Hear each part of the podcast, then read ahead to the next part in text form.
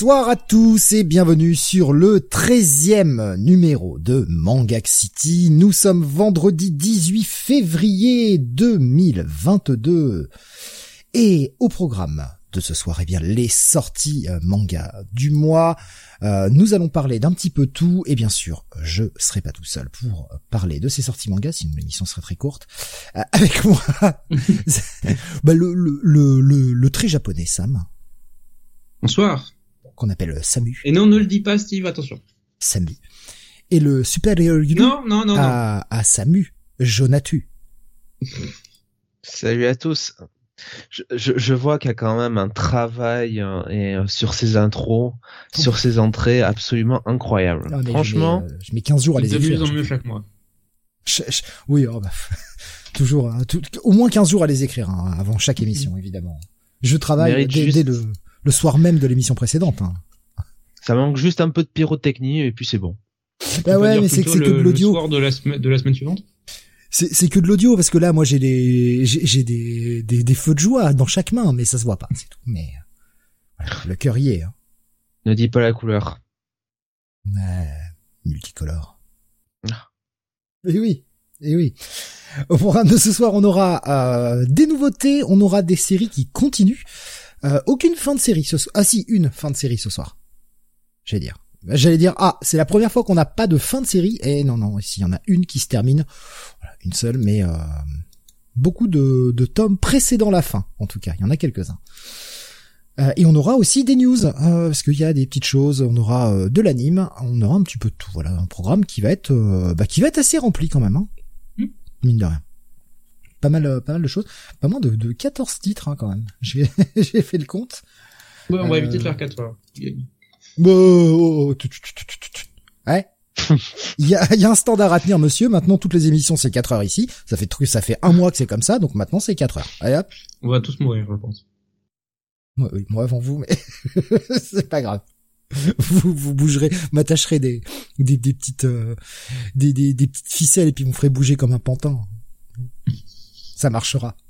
Avec ma taille, vous pourrez me foutre euh, le poing dans le cul et me, me faire bouger comme t'as taillé, ça marchera. Hein. Oui, je vous mets l'image. voilà, vous l'avez en tête, ça y est. Merci pour ce délicieux. Ah, c'est vrai que c'est la même taille, hein, de toute façon. J'ai relu un épisode avec Scarface euh, dans la journée, euh, donc euh, voilà, c'est pour ça que j'y pense. Oui, il me faut pas grand chose. Ah, malheureusement, malheureusement. Oh, Scarface, sympathique comme ennemi. Ça dépend dans quel contexte exactement. Le film ou euh... Non, moi je parle d'un épisode de Batman avec Scarface. Je pensais ah, que ah. vous voyez la référence tout de suite quand je parlais de, de, de petit bonhomme avec un doigt dans le cul. Bah excuse-moi, hein, quand tu parles de Scarface, moi je pense tout de suite à la poudre blanche. Hein. Oh. Mais vous, vous, savez bien euh, la compagnie ah, qui écoute, moi, quand je pense à Scarface, je pense à Lady Scarface maintenant, de Paul Dini. Ah ouais, pas moi. la version qu'il avait introduite. Ah, moi je pense au, au, au qui a laissé un souvenir mémorable. Alors, et je pense au seul. Et mouillé au seul qu'on a vu euh, dans, dans, le dessin animé et dans la dans la série. Moi, c'est le seul que je connais. Euh, le bah, le premier titre pour ce soir euh, qu'on va démarrer, oh, bah, je pense qu'on est euh, clairement hein, dans la même dans la même veine. Une nouveauté sortie chez Kiyun que vous avez lu tous les deux qui s'appelle La danse du soleil et la lune et de la lune. je vais le mettre en, entier, peut-être ça sera mieux. Danse du soleil et de la lune, donc sorti chez Kiyun un premier tome. Euh, j'ai lu vite fait le pitch. je me suis dit ouais, c'est pas pour moi. euh, alors moi j'y suis allé parce que en fait à cause de, l'auteur qui avait signé Kazané, euh, que j'ai euh, à côté duquel j'étais passé, mais autour duquel j'entendais énormément de bien. Donc je me suis dit bah je vais tenter sur la, série suivante, ce qui est relativement bien quand vous savez quand on rate une bonne œuvre par un mangaka ou une mangaka, ben on voit la série suivante si ça nous plaît ou pas. Là, on suit en fait un personnage, euh, le Japon à l'époque des samouraïs, le personnage de Konosuke, qui a un peu du mal à survivre parce qu'il souffre d'une affliction très particulière qui va être au centre de ce premier tome, euh, à savoir que ben le, en fait, il a un rapport très particulier avec le métal. Euh, non pas le genre musical, parce que le métal au XVIIe siècle, ça aurait un peu détonné mais euh, plutôt un rapport type euh, magnéto avec le métal. C'est-à-dire que le métal a tendance à beaucoup réagir euh, autour de lui, à le rejeter, à se tordre, à se contorsionner à chaque fois qu'il s'approche à moins de à moins de 30 cm. Ce qui, évidemment, quand votre métier est un métier d'armes, devient vite compliqué.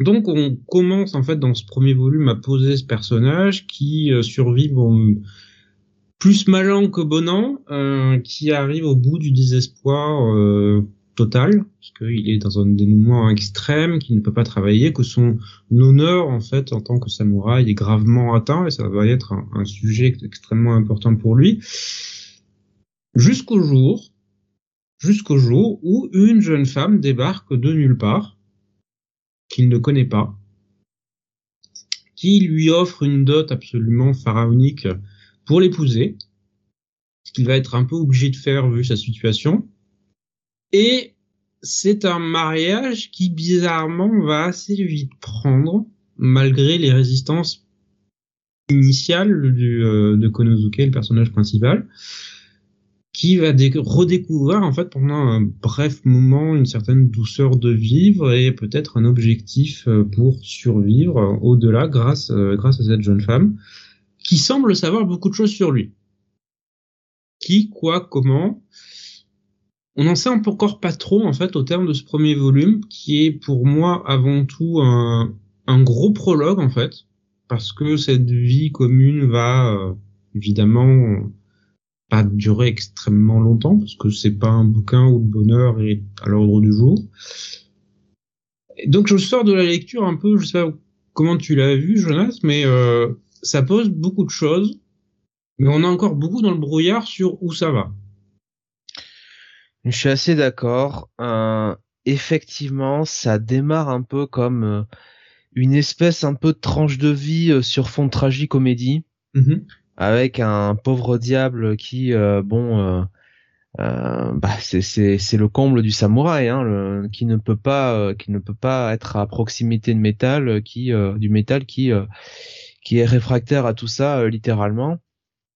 Et puis effectivement, il y a cette ce personnage féminin qui euh, qui rentre dans l'intrigue, hein, qui arrive, donc, euh, qui, le connaît très bien, qui décide de se marier avec lui quand même du jour au lendemain, qui lui laisse pas le trop choix non plus. Euh, on comprend bien que cette personne-là a un, un passé derrière elle, qu'elle a une personnalité un peu cachée. On comprend qu'elle joue un peu un jeu. On sait pas lequel. En même temps, elle semble avoir beaucoup de moyens financiers, mais mais elle est, bien intentionnée pour euh, pour le personnage. Pourquoi Elle est, aussi partie du euh, mystère. Elle est très très très très attentionnée, même euh, trop. elle s'implique voilà. corps et âme. Voilà. Donc pour quelqu'un qui au final n'a pas grand chose à offrir. Alors, je suis quelqu'un qui croit en l'amour, hein, effectivement, le vrai amour. Mais là, ça va vite, hein. Ça sent un peu, ça sent un peu l'embrouille quand même. Et c'est vrai qu'on sort euh, quand même de ce tome-là en se disant que finalement c'est assez nébuleux. Euh, ça ne pose peut-être pas suffisamment les enjeux. C'est moi le dessin en, plus m'a pas euh, m'a pas ébloui. Mm. Autant il y a un décalage entre les covers et l'intérieur. Voilà entre les covers et euh, les premières pages euh, au début, là, les deux, deux, trois premières pages là qui sont en, couleur, c'est vrai que c'est vrai qu'il y a une vraie patte, il y a, il y a un vrai talent, mais alors à l'intérieur, moi je suis désolé, ça me paraît quand même assez quelconque. Euh, et ça en fait, des pages. Moi j'ai bien aimé le style. Euh, je pense que l'auteur est sur une dynamique, plutôt un rythme de publication qui fait qu'il peut pas pousser à l'extrême son style comme il le fait sur les couvertures ou les pages couleurs. Mais il y a une patte à laquelle personnellement j'ai adhéré. Mais voilà, au final, moi honnêtement, euh, je suis euh, sorti là sans plus quoi. Ça me, hmm. enfin même le protagoniste, euh, même le protagoniste en lui-même. Alors oui, c'est un comment dire, c'est un loser euh, sympathique, mais je, je l'ai pas non plus trouvé euh, excessivement euh, très. Euh, j'ai pas spécialement envie de me mettre derrière lui, quoi, non plus. Je sais pas. Je je j'ai pas.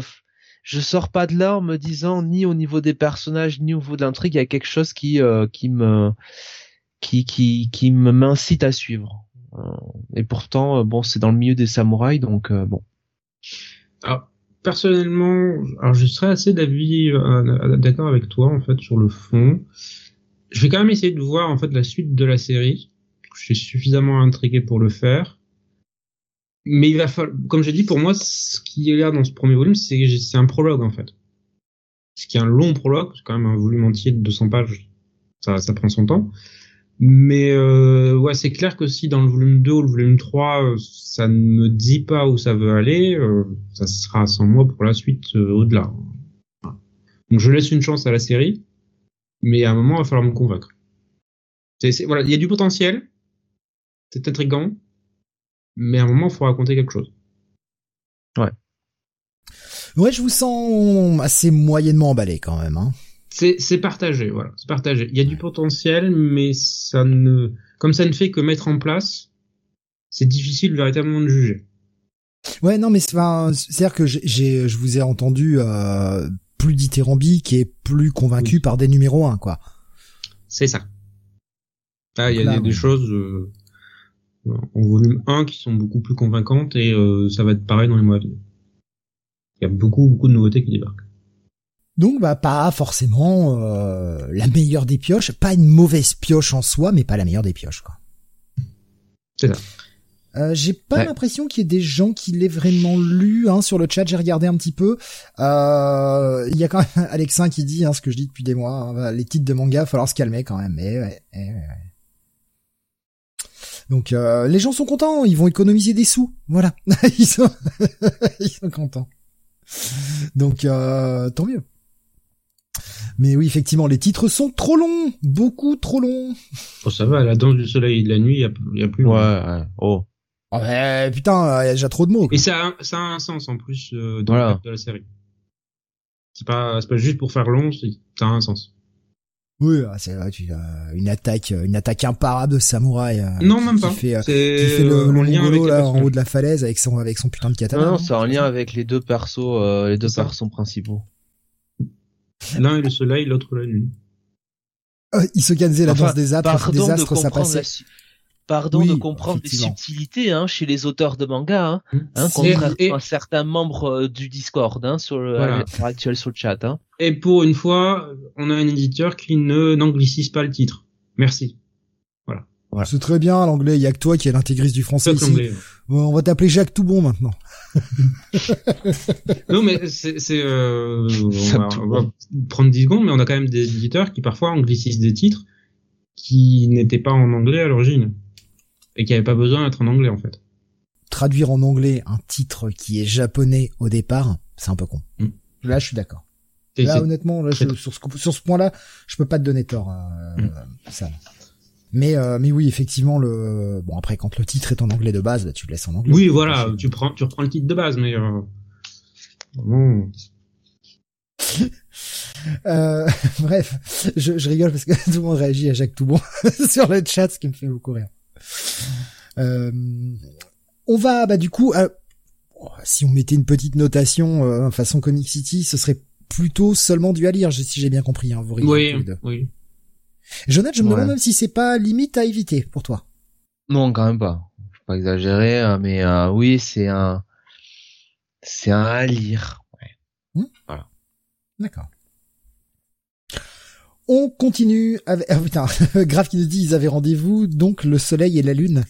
Et il nous dit désolé. Mais non, ne t'excuse pas Ne t'excuse pas T'excuser de faire des vannes comme ça.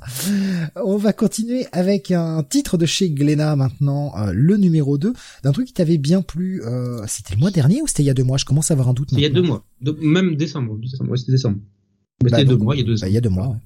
je, je sais plus, excuse-moi. Euh, la sortie de Réimp numéro 2. Oui, donc euh, en fait est une série sur le milieu de l'édition japonaise du manga. On a un jeune personnage, Kokoro, qui euh, n'avait absolument aucune expérience dans l'édition, qui après euh, avait plutôt une expérience en tant que judoka, donc était euh, quasiment professionnel, et qui suite à une blessure a décidé de se reconvertir et de rentrer dans le monde de l'édition et par coup de bol énorme, elle a réussi à trouver un poste. Et après sa première expérience dans, dans ce milieu, dans le volume 1, où elle en fait elle participait en tant que jeune recrue au, on va dire au développement d'une série pour essayer d'accroître sa réputation et de d'augmenter tout simplement ses ventes. Dans ce volume 2, bah, elle a évolué dans sa carrière et elle se voit confier pour la première fois un mangaka en tant qu'éditeur, en tant qu'éditrice. Donc on connaît le rôle un peu beaucoup plus poussé qu'ont les éditeurs euh, au Japon, puisqu'ils accompagnent véritablement les auteurs dans la construction de l'histoire, dans leur vie de tous les jours. Enfin, c'est euh, quasiment une deuxième mère pour eux. Et là, elle va se retrouver avec un, un auteur qui est, euh, bah, on voit sur la cover un peu, un peu instable, enfin instable, qui a une vue un peu compliquée, voilà, qui a, qui est un des auteurs à succès de la maison d'édition où elle où elle travaille, qui a une longue série en cours depuis depuis des années. Et elle va devoir le remotiver alors que d'un côté sa copine n'arrête pas de le, plaquer, de le plaquer que lui-même se dit euh, est en train en fait d'être courtisé par une autre maison d'édition qui est très agressive pour essayer de recruter des nouveaux auteurs et on va voir comment va s'en sortir pour euh, sécuriser l'avenir de cet auteur et de sa propre carrière. Et vous savez quoi? C'est encore mieux que le premier volume on voit un peu les arcanes de, du monde de l'édition japonais encore une fois. On voit comment ce personnage et ses collègues en fait fonctionnent euh, au jour le jour, comment en fait le, la vie d'un magazine fonctionne fonctionne au Japon et c'est super prenant. Voilà. Si vous avez en fait un intérêt sur le monde de l'édition, comment ça fonctionne un peu au Japon, comment le marché japonais fonctionne, avec un personnage en plus principal qui est très sympathique, très attachant, euh, très énergique, moi personnellement comme je les aime, qui se laisse pas facilement abattre, ben c'est un, un très très bon lire. Voilà. Pour ça que je, suis content en fait que le deuxième volume rehausse encore un peu plus le niveau par rapport au volume 1. Glenn nous disait, premier tome était sympa, j'avais peur, j'ai peur que ça devienne assez répétitif. Est-ce que je me trompe ben, On va voir sur la durée, c'est une série je vais pas dire longue, puisque je crois qu'elle a 15 ou 16 volumes déjà. Donc on va voir. Ça dépend en fait comment l'autrice va gérer l'évolution de son personnage principal. Si elle continue à bien avancer, ça peut ça peut éviter justement la répétition. Grave qui nous dit Réimp, c'est la deuxième édition donc? Ça serait bien si on avait, des, réimpressions là-dessus. Oui. Euh, il y avait euh, Ruby s'est dit j'ai feuilleté le 1 sans succès pour moi. Alors il faut se faire au style graphique. Je suis d'accord c'est euh, c'est pas le plus abordable, le plus euh, grand public. Moi, je lui trouve un charme très honnête. Alexandre disait, je lis Hitman de Seo Kuji, où en plus de l'édition, il y a des dramas et du cul. Ah. Ah, ah, ah, attends, ça me note dans son calepin. Ouais, comment, comment ah c'est bah Hitman Oui, je l'ai lu, hein. Ah, tu l'as lu Je l'ai lu, mais bah c'est euh, c'est du coup c'est du Seokuji habituel. Hein. Les les femmes sont bien mises en valeur. D'accord. Oui, c'est un féministe. Totalement, totalement. Euh, il aime beaucoup aussi les camions. beaucoup les camions. Ah oui, oui, ça y est, je m'en souviens. Ouais, ouais. Non, j'ai vu, je, connais l'auteur, c'est pour ça que je suis pas allé. Je pense qu'il a dû être camionneur dans une autre vie. Hein. Il, a, dû être dans les transports, hein, ce, ce garçon-là. Mhm on va du coup euh, bah, du coup plutôt plutôt seulement à lire pour toi Sam euh, ce Ah non non, c'est un très bon à lire. Oui, voilà, enfin seulement à lire, c'est pas c'est pas à posséder pour toi ce rien. C'est pas la série la plus indispensable et comme je pense que c'est une petite série, franchement, allez-y. D'accord, on va hum, continuer avec euh, bah, quelque chose qui est totalement dans la même veine, hein, euh, quelque chose du, du drama, euh, de la tranche de vie. Oui, oui, ah, ça tranche, oui, ça tranche. ah, tu, tu l'as senti venir ma transition. on va passer du côté de chez Panini avec cette réédition de Sidou, Sido, je ne sais jamais comment prononcer, Shnido. Moi, je dis Sidou prononcez-le comme vous voulez, on s'en fiche. Euh, voilà. Où tu as lu du coup euh, bah, rattrapage de deux volumes, hein, le 11 et le 12 qui sont sortis. Alors c'est pas vraiment du rattrapage, c'est parce qu'en fait les deux volumes sont sortis en même temps. Ah d'accord. Ah oui, c'est qu'ils ont retardé le 11 et ils sont sortis en même temps que le 12 en fait. Ouais, ils ont dû. Je... Non, c'est surtout qu'ils ont eu des problèmes avec le 11, euh, les mêmes problèmes qu'on a en ce moment avec euh, avec la chaîne du livre. Et du coup, ils se sont retrouvés avec le 11 en retard et ils ont pas voulu décaler le 12.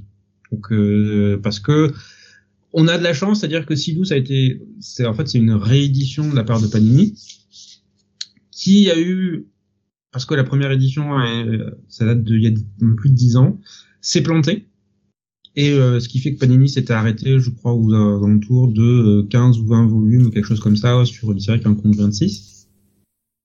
Et en fait, le truc, c'est que cette réédition a rencontré du succès en fait. Elle a rencontré beaucoup plus de succès que la première édition. Et à un moment, Panini a dit en fin d'année, bah ça marche tellement bien qu'en fait, on va, on va passer à la série mensuelle. Carrément. Alors là-dessus se sont posés les problèmes de la chaîne du livre. Du coup, ils ont dû repousser certains volumes. Euh, au moins, je, me suis demandé s'ils allaient euh, abandonner cette idée de mensualisation. Alors en fait, euh, non, on dirait, on, ne dirait pas parce que j'ai l'impression que les volumes suivants sont annoncés pour les prochains mois. Donc croisons les doigts si ça, si ça tient derrière.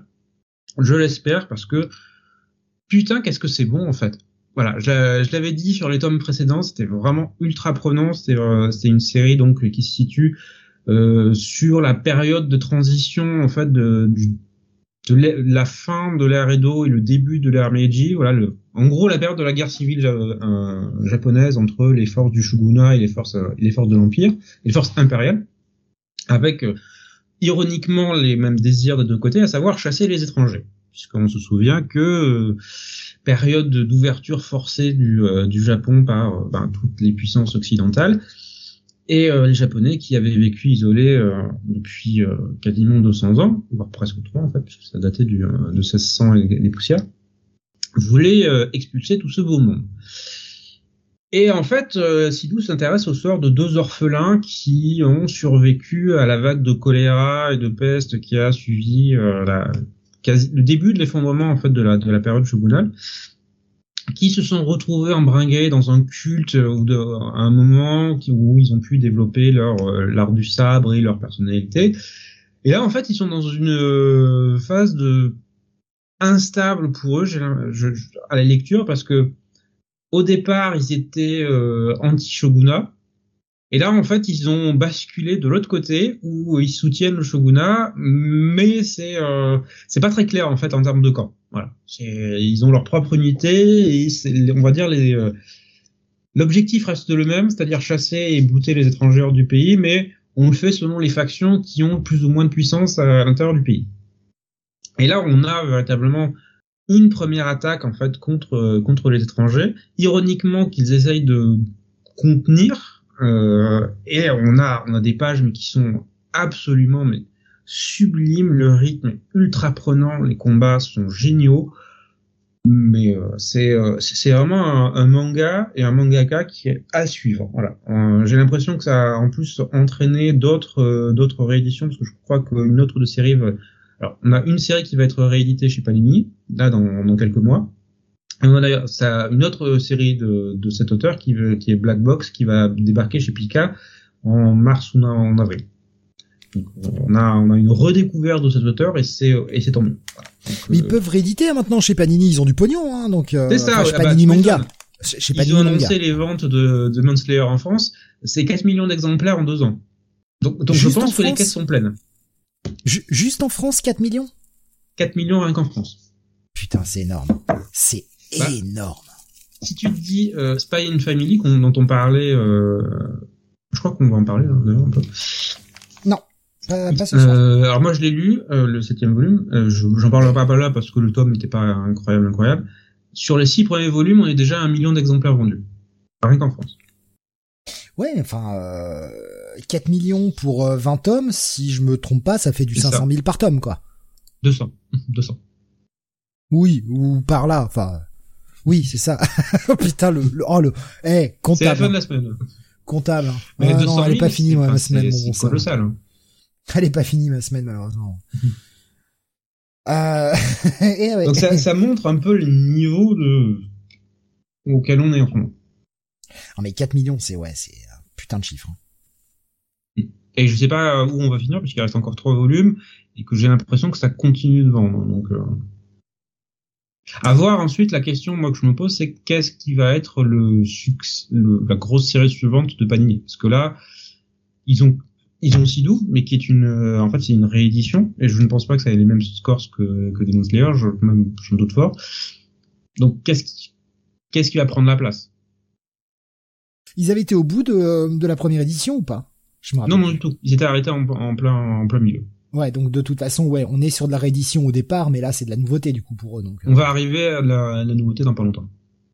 Voilà. Donc si vous voulez du bon titre de samouraï bien violent, bien sombre, avec conflit politique à l'intérieur, allez-y, Sidou, c'est la, c'est une merveille. Euh, Graf nous disait, euh, c'est une série feel good si je me souviens bien.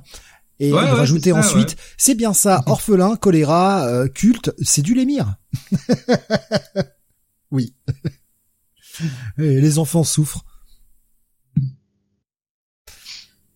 Euh, donc ouais, toujours une euh, toujours une même pioche pour toi. Je sais pas si tu continues de le lire, Sidou, Jonathan.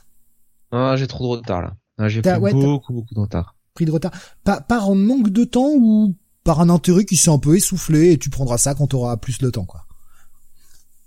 Non, par plus de, manque de temps, en fait. Plus par manque de temps, d'accord. Euh, donc bah c'est disponible chez Panini, donc les deux tomes euh, sortis ce mois-ci et euh, et j'ai pas, je vais vous redonner le prix parce que j'ai oublié. Euh, 8,30€ je crois le volume. Eh ben je le vois pas. Euh, Panini Manga a augmenté ses volumes, ses, ses prix. Ah. ah. Ah. Ben voilà. Bien sûr. Il reste, euh, ben il reste, il reste que deux tomes en fait. Ah non, il y en a 20, euh, je te dis, il y en a plus de 20. Hein. Ah oui, oui, non, c'est la première édition qui était restée à 14. Ah. Pardon, pardon. Euh, prix public 9,29. 9,29€ le tome. Quoi? Non. Bah écoute, hein. Apparemment. On peut augmenter le prix, hein, enfoiré. 9,29€ apparemment. C'est le prix public. Ou alors c'est que ton, ou alors c'est que ton libraire te fait des prix, Sam. Non, je suis sur euh, truc, c'est 8,29. Hein. Bah écoute, euh, là sur euh, sur Manga News, le prix public est annoncé à 9,29. Bah je suis sur Amazon, c'est 8,9, 28,29. Voilà, bah trouvez-le au prix que vous voulez. Démerdez-vous. Je pense que le grand Satan euh, a plus raison. Euh, sur ils ont encore la fin de Banana Fish, Demon Slayer, la poursuite de No Moon Fall Cub. Ah mais ils ont des succès, hein ils ont, ils ont, ils ont de succès ces derniers mois. On va dire comme tous les éditeurs. Mais c'est pas du niveau de, euh, de ce qu'on, enfin, de Demon Slayer. c'est, euh, c'est une autre échelle. Eh, Lone Wolf, ça a le potentiel d'être un, méga gros succès cette édition. Lone Wolf, ah bah le premier volume est déjà un gros succès puisqu'il est tombé à rupture de stock euh, quasi immédiatement. Mais euh, je te dis, euh, Demon Slayer, on parle d'un truc qui est à 200, 250 000 exemplaires le volume. Oh, c'est énorme. C'est voilà, c'est une autre échelle. Nous confirme un 8,29 sur BD Fug. Bah c'est euh, Manga News 14. Hein. Ils ont mis 9,29. Bon après ils sont peut-être plantés. À voir parce que l'ancienne édition était plus chère en fait. Euh, ah oui, c'est peut-être le. Oh non, oui, c'est le tome de l'ancienne édition, ça, 9,29. C'est ça, 8,29, c'est la, la nouvelle édition. c'est moi qui étais sur l'ancienne édition, désolé. Donc en fait, ils avaient pas tort. C'est juste l'ancienne édition qui était plus chère. C'est ça. J'ai pas fait gaffe, pardon. Donc voilà. Euh, L'auteur c'est tout, euh, Tutsumu Takahashi. Allez-y, prenez euh, toutes les séries qu'il fait. Il va y en avoir plein dans les prochains mois. J'en parlerai d'ailleurs à chaque fois. Spider-Man qui nous dit 250 euh, 000 exemplaires le volume. Je suis sûr que l'équipe comique se fait chambrer dans les bureaux de Panini. Ouais, je pense, ouais. Bah, surtout quand tu penses que pendant les, on va dire les 15 dernières années, Panini Manga, c'était le malade du marché manga. Enfin, tous considérés comme le pire éditeur du marché. Et là, c'est, euh, enfin, ils sont vachement bien remontés. Hein. Et tant mieux, il suffit des fois de mettre les bonnes personnes hein, pour remonter. C'est ça, ouais. Ils ont mis un nouveau directeur de publication qui a bien repris les choses en main. Il a été évidemment aidé parce qu'il avait un gros succès entre les mains qui a permis tout simplement de remplir les caisses. Donc, euh, à voir ce qu'il va faire avec tout cet argent maintenant. Effectivement, le, le, le succès, donc il y, a un, il y a un côté chance avec ce succès, mais mhm. il y a aussi, euh... excusez-moi, pardon, je l'ai senti venir, j'ai pas eu le temps de couper, pardon. Euh, il y a aussi le fait d'avoir une belle stratégie de communication, d'avoir aussi un changement de maquette, des, annonces, enfin je veux dire une vraie stratégie de communication, ne pas sortir les produits en retard, s'expliquer quand ils en sortent en retard. Ce genre de choses-là fait que les gens vont aussi naturellement se tourner un peu plus vers tes publications, au-delà d'avoir des véritables succès. Parce qu'il n'y a pas qu'une, n'y a pas qu'une, euh, il n'y a pas qu'une notion de, de bon titre ou de mauvais titre. je veux dire, statistiquement, ils ne peuvent pas publier que des mauvais titres. Comme statistiquement, ils ne peuvent pas publier que des bons titres. C'est impossible. Donc, il y a vraiment tout le travail euh, derrière qui fait que bah, la boîte euh, reprend un peu du galon. Parce que Panini Manga, combien de fois ils ont euh, foutu à l'abandon des séries sans jamais communiquer dessus, quoi Quasiment toutes. Bah, les mecs, ils arrêtaient de publier et ils ne disaient rien. Et les gens attendaient le volume. au bout d'un an, tu te disais bon bah, ouais, ils ont dû l'arrêter quoi. C'est quand même pas normal de, de, d'agir comme ça vis-à-vis de ton public et de tes clients en fait, des, gens qui payent quoi et qui essayent de soutenir le produit. Donc effectivement, là ils ont changé de, ils ont changé de directeur qui a l'air de, de prendre les choses beaucoup plus à bras le corps et, ça paye. Alors oui, ils ont eu le, le cul d'avoir Demon Slayer, mais ça paye en fait. Mhm. Donc voilà, euh, c'était donc euh, Sidou et on va euh, passer sur un volume 1 euh, que Jonathan a été, a été lire. là aussi un titre putain un méga rallonge. C'est publié chez Kana. De nous, il ne restera que des cendres. C'est titre de drame français quoi. La. Eh oui. Eh oui, eh oui. Alors, euh, comme son titre l'indique, hein, n'est-ce pas? Bon, c'est la cover qui t'a attiré, Jonathan. C'est la cover. Ouais. Alors, quand je vais quand je vais t'expliquer ce que c'est, je pense que tu vas avoir un énorme fou rire, me connaissant. Euh, qu'est-ce que ça raconte? Avec un titre comme ça On se dit, allez, hein, c'est un peu euh, la grande histoire d'amour hein, qui a commencé au lycée euh, et qui se finit à l'âge adulte, tout ça, hein, mais pas du tout. Euh, en fait, ça raconte tout simplement un gamin qui se travestit, donc qui se fait passer pour euh, pour des femmes, hein, littéralement, pour faire des meurtres. Voilà. Donc, en fait, ça il est employé par. Ça a l'air bien, c'est un truc de serial killer, ça a l'air plutôt pas mal en fait. Ouais, ouais, il, il en fait, il est euh, il est employé par euh, alors par un, un, boss un petit peu euh, dont on n'a pas beaucoup d'infos, qui a l'air un petit peu, qui a l'air un peu trop gentil, hein, un peu trop souriant. Il a une une manageuse qui est très très dynamique, très très marrante tout ça. Et lui, bon, il a l'air un peu d'être d'être plutôt dans l'adolescence. Euh, et, euh, et en fait, ben voilà, son quotidien, c'est littéralement de se faire passer pour des pour une fille, euh, de séduire euh, en gros des hommes pas très euh, pas très recommandables. et au moment, c'est souvent comme ça. Hein, moi, j'y peux rien. Mais au moment de passer à l'acte et quand bon les gros les gros dégueulasses se rendent compte que bon ma foi, ok c'est une planche à pain, mais c'est une planche à pain encore plus plate que prévu. C'est là que ils sortent. Elle a la bosse, mais pas au bon endroit, quoi. Oui, oui. Là, là, là c'est là que tout part. Hein. Alors, on a droit à, des ongles qui, euh, tu sais, qui, qui, comment dire, qui tranchent les gorges. On a droit aux aiguilles dans les oreilles. On a droit au, on a droit au flingue, hein, plus classique. Euh, vraiment, on a affaire à quelqu'un qui est bien organisé sur euh, cet art hein, de, du meurtre, hein, on va le dire comme ça. Euh, et on comprend bien aussi que derrière tout ça, euh, ce petit, ce garçon, alors je ne sais pas exactement quel âge il a parce que euh, il est grand, mais enfin il est pas grand, mais il est ado, il est pas très grand, mais en même temps il a l'air très mature.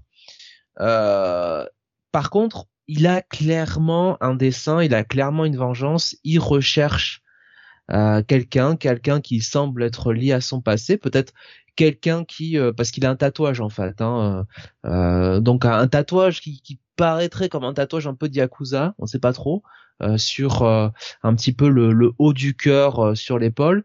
Et il recherche une personne avec ce tatouage. Donc qui sait on ne sait pas. Peut-être que c'est lié je ne sais pas avec le meurtre de ses parents je n'en sais rien euh, toujours que euh, c'est effectivement plutôt plutôt très très cool en fait avec un protagoniste qui est un peu dans ce côté euh, à la fois euh, arrogant mais en même temps euh, un petit peu blasé de la vie quand même, hein, qui en a un peu marre de tous les délires de sa manageuse. une manageuse très dynamique, très sympathique, et puis ma foi des gros dégueulasses qui en prennent plein la gueule. et, et c'est assez c'est assez jouissif. Mais en même temps, euh, l'auteur nous fait bien comprendre que euh, nous ne sommes pas là euh, sur quelque chose qui se veut drôle, puisque ce protagoniste a vraiment sa mission en tête. Et, et en fait, bah, j'ai presque envie de dire que s'il y a de la casse, il s'en fiche un peu. Voilà. Il n'est pas là vraiment pour défendre la veuve et l'orphelin. alors c'est écrit, scénarisé, j'aurais dû commencer par ça, hein, par Akira Kasugai. Euh, donc, euh, donc voilà, auteur que je ne connaissais pas. Hein. Peut-être qu'il a écrit euh, quelque chose avant. Non, c'est son premier titre. visiblement. Donc donc voilà, pour l'instant, enfin moi je là ça m'a ça m'a beaucoup beaucoup plu. Ce, ce premier tome. Et je trouve aussi que le pitch que tu en fais en tout cas, je le, je le trouve très intéressant au niveau du dessin, je trouve qu'il y a une vraie, euh, une vraie patte graphique qui est assez, euh, euh, qui est assez, qui est assez sympathique. Donc, honnêtement, oui. Alexandre nous dit c'est une série en quatre tomes. Voilà, en quatre tomes. Donc, profitez-en. Hein. ça ne va pas durer longtemps. C'est assez cher en revanche, hein, par contre, parce que je vois que pour un format 196 eh pages, on est à 12,70. Alors c'est une édition Big Cana, donc j'imagine que ça doit être une édition un peu plus grande, mais oui, alors je euh, t'avouerai quand même. Je trouve ça, je trouve ça un poil cher, quoi. Pour le type de manga que c'est, surtout qu'il y a quelques tomes, j'imagine qu'ils veulent rentabiliser euh, l'investissement. Alors, je pense qu'on aurait pu sortir ça euh, en édition, en édition normale. Hein. On va pas se mentir. Il y avait euh, Suro qui nous disait je l'ai vu cet après-midi à la librairie, je me suis dit que ça allait passer ce soir. Euh, Gray nous disait c'est le pitch de Dress to Kill de De Palma. Ça, ça, y ressemble un peu effectivement. Ça me fait penser aussi à un épisode d'Esprit criminel que j'ai revu récemment, enfin Criminal Minds, euh, du coup la, la, la série euh, de serial killer, qui était un épisode qui ressemblait un peu à ça oui, aussi. Euh, Pulsion en français hein, de, de Brian De Palma, hein, si je me C'est ça. C'est ça. Ouais. Avec Michael euh, Ken. Alexandre nous dit en japonais, s'appelle Nibihiro no Chameleon, donc le caméléon de Nibihiro. Euh, donc oui, le titre est abusé. c'est vrai que là, rien à voir. Hein. Rien à voir. mais c'est pour un peu, tu vois, romancer tout ça, donner un petit peu, tu vois, ce petit côté drama à la française, là, comme ça, le petit côté Baudelaire qui va bien, là. Oui, non, effectivement. Euh, je, je suis pas fan du titre. Franchement, le titre japonais, je le trouve plus sympathique. bon, après. Hein. Oui, euh, moi, je, moi, je trouve aussi. Mais en anglais aussi, hein, du reste. Hein, c'est, euh, alors, c'est le caméléon de, enfin, en anglais de. voilà. Bah, c'est le titre japonais, en fait. Voilà, hein, ils ont, ils ont, ils sont pas fichés. En, Il y a qu'en France où on change le titre comme ça. Alors, Sam est content, on a fait un titre français, mais putain, c'est un titre qui n'a rien à voir avec le titre original. Bah, je pense pourrais faire un titre français sans prendre la tête. Voilà, tu faisais le caméléon de Niro et puis mais oui, mais oui, c'était très bien. C'était plus court en plus. Et puis, ça te, c'est déjà, ça te présentait un petit peu plus le, le principe, quoi. Mais c'est ça, parce que ce titre-là, euh, en l'occurrence, moi je suis désolé de le dire, mais bon, euh, euh, c'est pas du tout euh, c'est pas du tout ce qu'on a quoi. Vraiment avec un titre pareil on s'attend à un shoujo quoi. Enfin on s'attend à, à, un que... quoi. À moins que dans le, le, dernier euh, chapitre, à la fin, tout le monde brûle et qu'en fait le titre soit méga spoiler, si tu veux, tout le monde, le mec se suicide avec plein de victimes et fait fait une grosse flambée dans un bâtiment, j'en sais rien, et qu'en fait les mecs ils ont juste gravement spoilé le dernier chapitre. Mais je le protagoniste, tu vois, genre c'est l'auteur qui parle à travers le protagoniste. Oh fuck it, allez, on va tout brûler là. le moment gars il ne restera que descendre, je vais tout cramer de toute façon. M'en fous. allez hop. Mais ouais, enfin, je je comprends pas ce changement de titre. Bon, c'est encore une fois hein. un peu bizarre. Euh, moi, je sors, euh, je sors Star Wars, je l'appelle derrière l'étoile noire. Me disait Alexa. Putain. La fleur du mal pousse au sommet de la colline de nos cendres. Ça marche bien avec du Baudelaire aussi, nous dit Capacab. Et Gray nous dit au final, je suis pas sûr de savoir si Jonathan le conseille ou pas. Ah si, si, si, si, totalement. Enfin, euh, tu, moi que je me trompe, Jonathan, mais j'ai l'impression que tu le, tu le conseilles euh, totalement. Moi, je, je, ouais, ouais, ouais, plus quatre tomes. Euh, bon, ma foi, ça va, ça va aller assez vite. Hein. Ouais, écoutez, c'est une bonne lecture. Hein. Moi, je, je, un alors comment on dit un euh, un petit bail ou un petit à acheter euh, comment à posséder euh à posséder comment à posséder voilà. Je vais pas dire un gros à oui bah si on, va pas dire un bail dans une émission VF hein, ça me tuerait. Non et ouais puis quoi encore ouais. Alors, je rappelle quand même que l'émission premium hein, de Comic City c'est le Comics Weekly. Donc bon voilà. Et Gré nous dit je baille donc. Et oui. Et ça me dit rien. Oh là là il y en a qui ont des bah non, il baille, donc ça veut dire qu'il est juste fatigué. Non, non, non, non, non, il baille. B-U-Y. Avec un hashtag Sam, hashtag Sam je t'aime. il nous dit pardon derrière.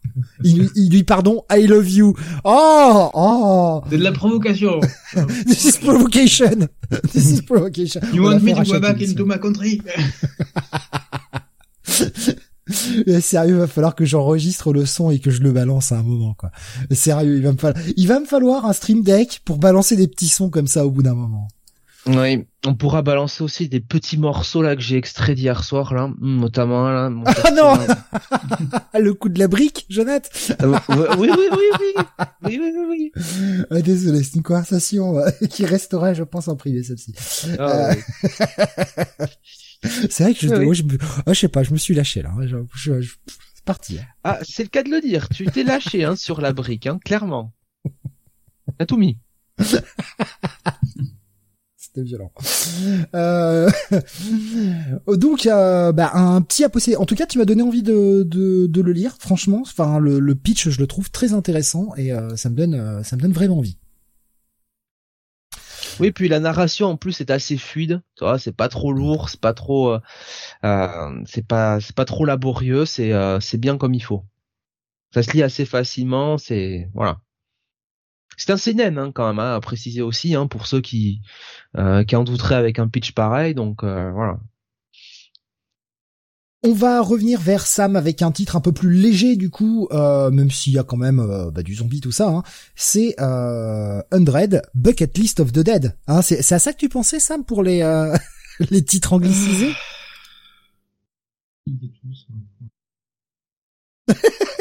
Oui, euh, donc euh, suite de Bucket List of the Dead. Autre série dont l'auteur, l'éditeur a choisi de faire un titre en anglais. Parce que...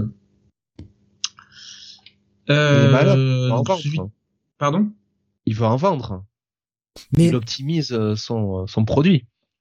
Je, je sais plus qui ouais, disait je vais ça. lui optimiser quelque chose, moi, tu vas voir. Je, je sais plus qui disait ça tout à l'heure sur, euh, je sais plus sur quel chat d'ailleurs. Je crois que ça va être sur le chat Discord, mais euh, euh, quelqu'un nous disait, euh, il y a aussi le fait qu'il faut pas oublier qu'il y ait des adaptations en animé et donc pour la vente à l'international. Bah, comprennent le titre de l'animé parce que ça va être plus clairement associé. Je veux bien. Type, euh, ben, euh, le passage de Rôdeur de la nuit à Demon Slayer. Même série, même éditeur, pas vraiment le même succès. Parce que d'un côté, on a une série qui était complètement inconnue, et de l'autre, on a une série qui avait bénéficié d'un animé, qui avait explosé en popularité dans tous les sens. Ouais, je vais changer le titre pour me pour me coller à pour me coller à l'animé, très clairement. Voilà. Demon Slayer, ah j'ai vu l'animé, j'aime bien, je vais prendre le manga. On voit le résultat, 4 millions d'exemplaires plus tard. Ok. Là, on a une série que ben, pas grand monde connaît, qui a pas d'animé, qui en aura certainement pas, je pense. Enfin bon, tout est possible maintenant parce qu'on va à peu près tout avoir un animé maintenant. Il n'y a pas de raison de faire, euh, faire un titre en anglais. Passons. J'ai l'habitude à ce stade. Donc pour ceux qui s'en souviennent, série dans un monde où les zombies sont apparus dans du jour au lendemain ont tout envahi et le personnage de Akira qui était euh, vivait euh, plutôt se mourait lentement dans une, euh, boîte, une compagnie noire qui était en fait une compagnie qui exploitait de manière quasi esclavagiste et euh, avec des répercussions psychologiques et physiques graves ses employés. Et quand il voit que ben, le monde est envahi par des zombies, que la société s'est effondrée, son premier réflexe c'était de se dire Oh putain, j'ai pas à travailler demain. Mon Dieu, je suis libre. Je suis libre. Et étant bien conscient que demain, il pourrait se faire bouffer par des zombies, il décide de se faire ben, une liste une liste de tous les trucs qu'il veut faire avant de crever. Une longue liste. Et quatre volumes plus tard, eh ben, il continue à rayer des trucs comme euh, ben, aller dans, dans un onsen pour prendre un, une, dans une source d'eau chaude, aller manger des sushis, voilà, chez un chef euh, renommé, le dernier qui reste encore en vie, et surtout aller retrouver ses parents qui vivent dans une vallée un peu reculée on va dire opportunément reculé, isolé de tout, ou euh, euh, voilà, où il y a une bonne chance qu'ils soient encore en vie. C'était l'objectif dès le premier volume. Euh, on voit qu'il a quand même fait pas mal de détours, fait, comme on le voit dans la couverture, des rencontres au cours de route. On, notera que bizarrement, certes, l'humanité a sombré, et on va dire 99,9% sont des zombies, mais il y a encore des fils canon. Pourquoi? Comment? On évite de poser des questions. C'est toujours fun. Voilà, c'est toujours un moment de détente. De ouais, je vais euh, apprécier les plaisirs simples qui restent encore et euh, apprécier la vie, tout simplement. Donc, si vous avez une semaine, une journée, un mois, une année de travail difficile, plongez-vous dans cette petite série et ça sera une petite bulle de fraîcheur. Voilà. Donc un bon à lire. Euh, je regarde euh, Cap qui nous dit il a une réaction normale, je vois pas le problème. C'est vrai que euh, mhm. au moins tu te dis t'es débarrassé des contraintes euh, casse-couilles de la vie quoi. C'est ça. Sauf si tu bosses de chez toi et que tu as une grosse conscience professionnelle et que tu continues de bosser comme un bah, De toute façon, à partir du moment où la société s'effondre, il n'y a plus de réseau informatique. Donc tu peux pas travailler.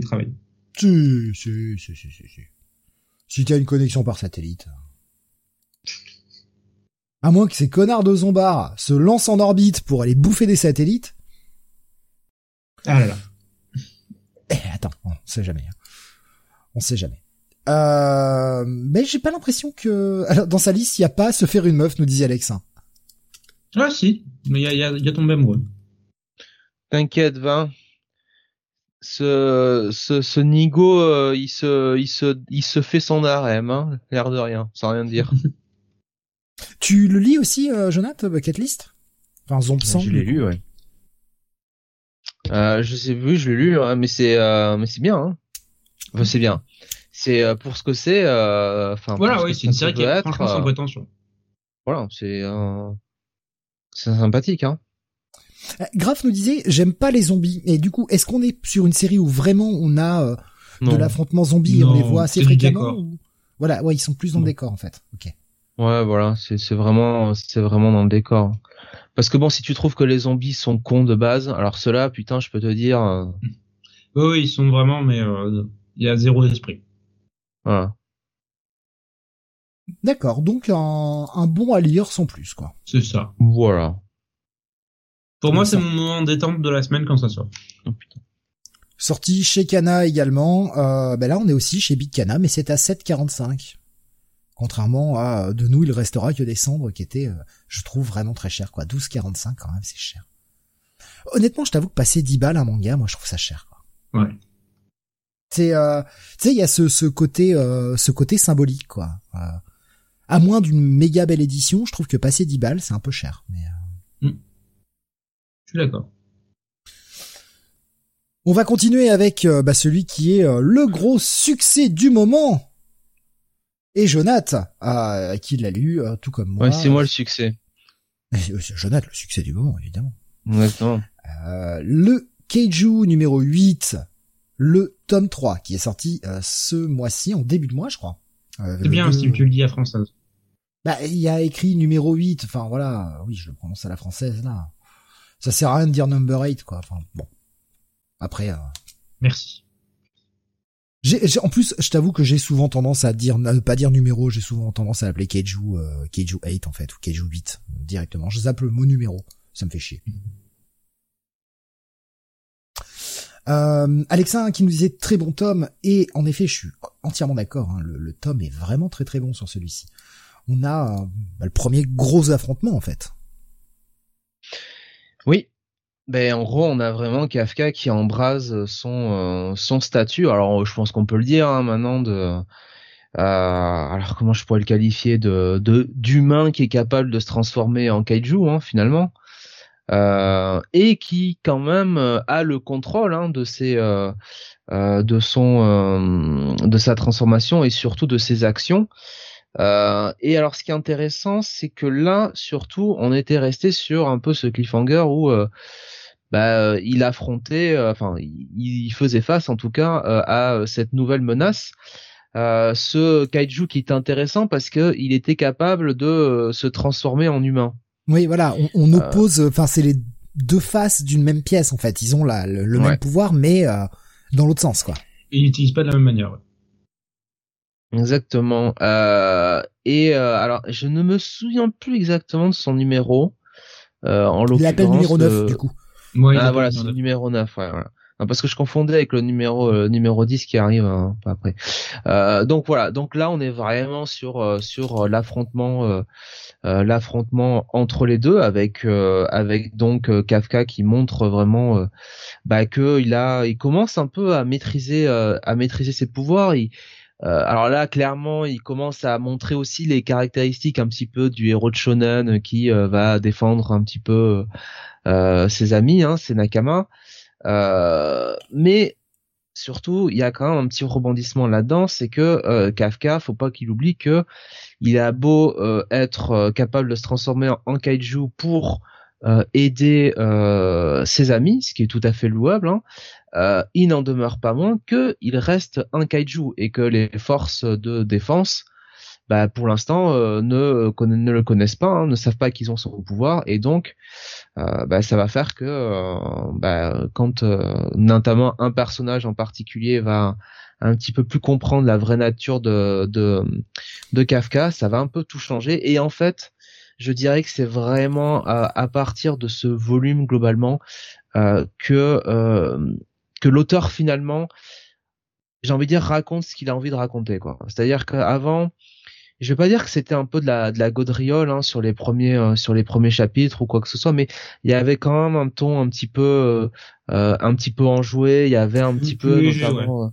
ouais. Euh, il, léger. il y avait du léger mais je trouve que il n'insistait pas trop sur le léger il en faisait pas trop en fait de comique il mettait un petit peu de comique pour pour poser un peu les bases et, et bah que tu t'accroches un peu plus facilement à l'univers mais je trouve qu'il n'avait il avait au moins ce don-là, l'auteur de pas trop forcer sur euh, la comédie, euh, eh, poète poète, des blagues de prout et compagnie, quoi. Franchement, si un auteur faisait un truc poète poète dans son manga, euh, je pense que je trouverais ça génial. Euh, Imagine-toi s'il imitait l'éléphant, n'est-ce pas, Steve?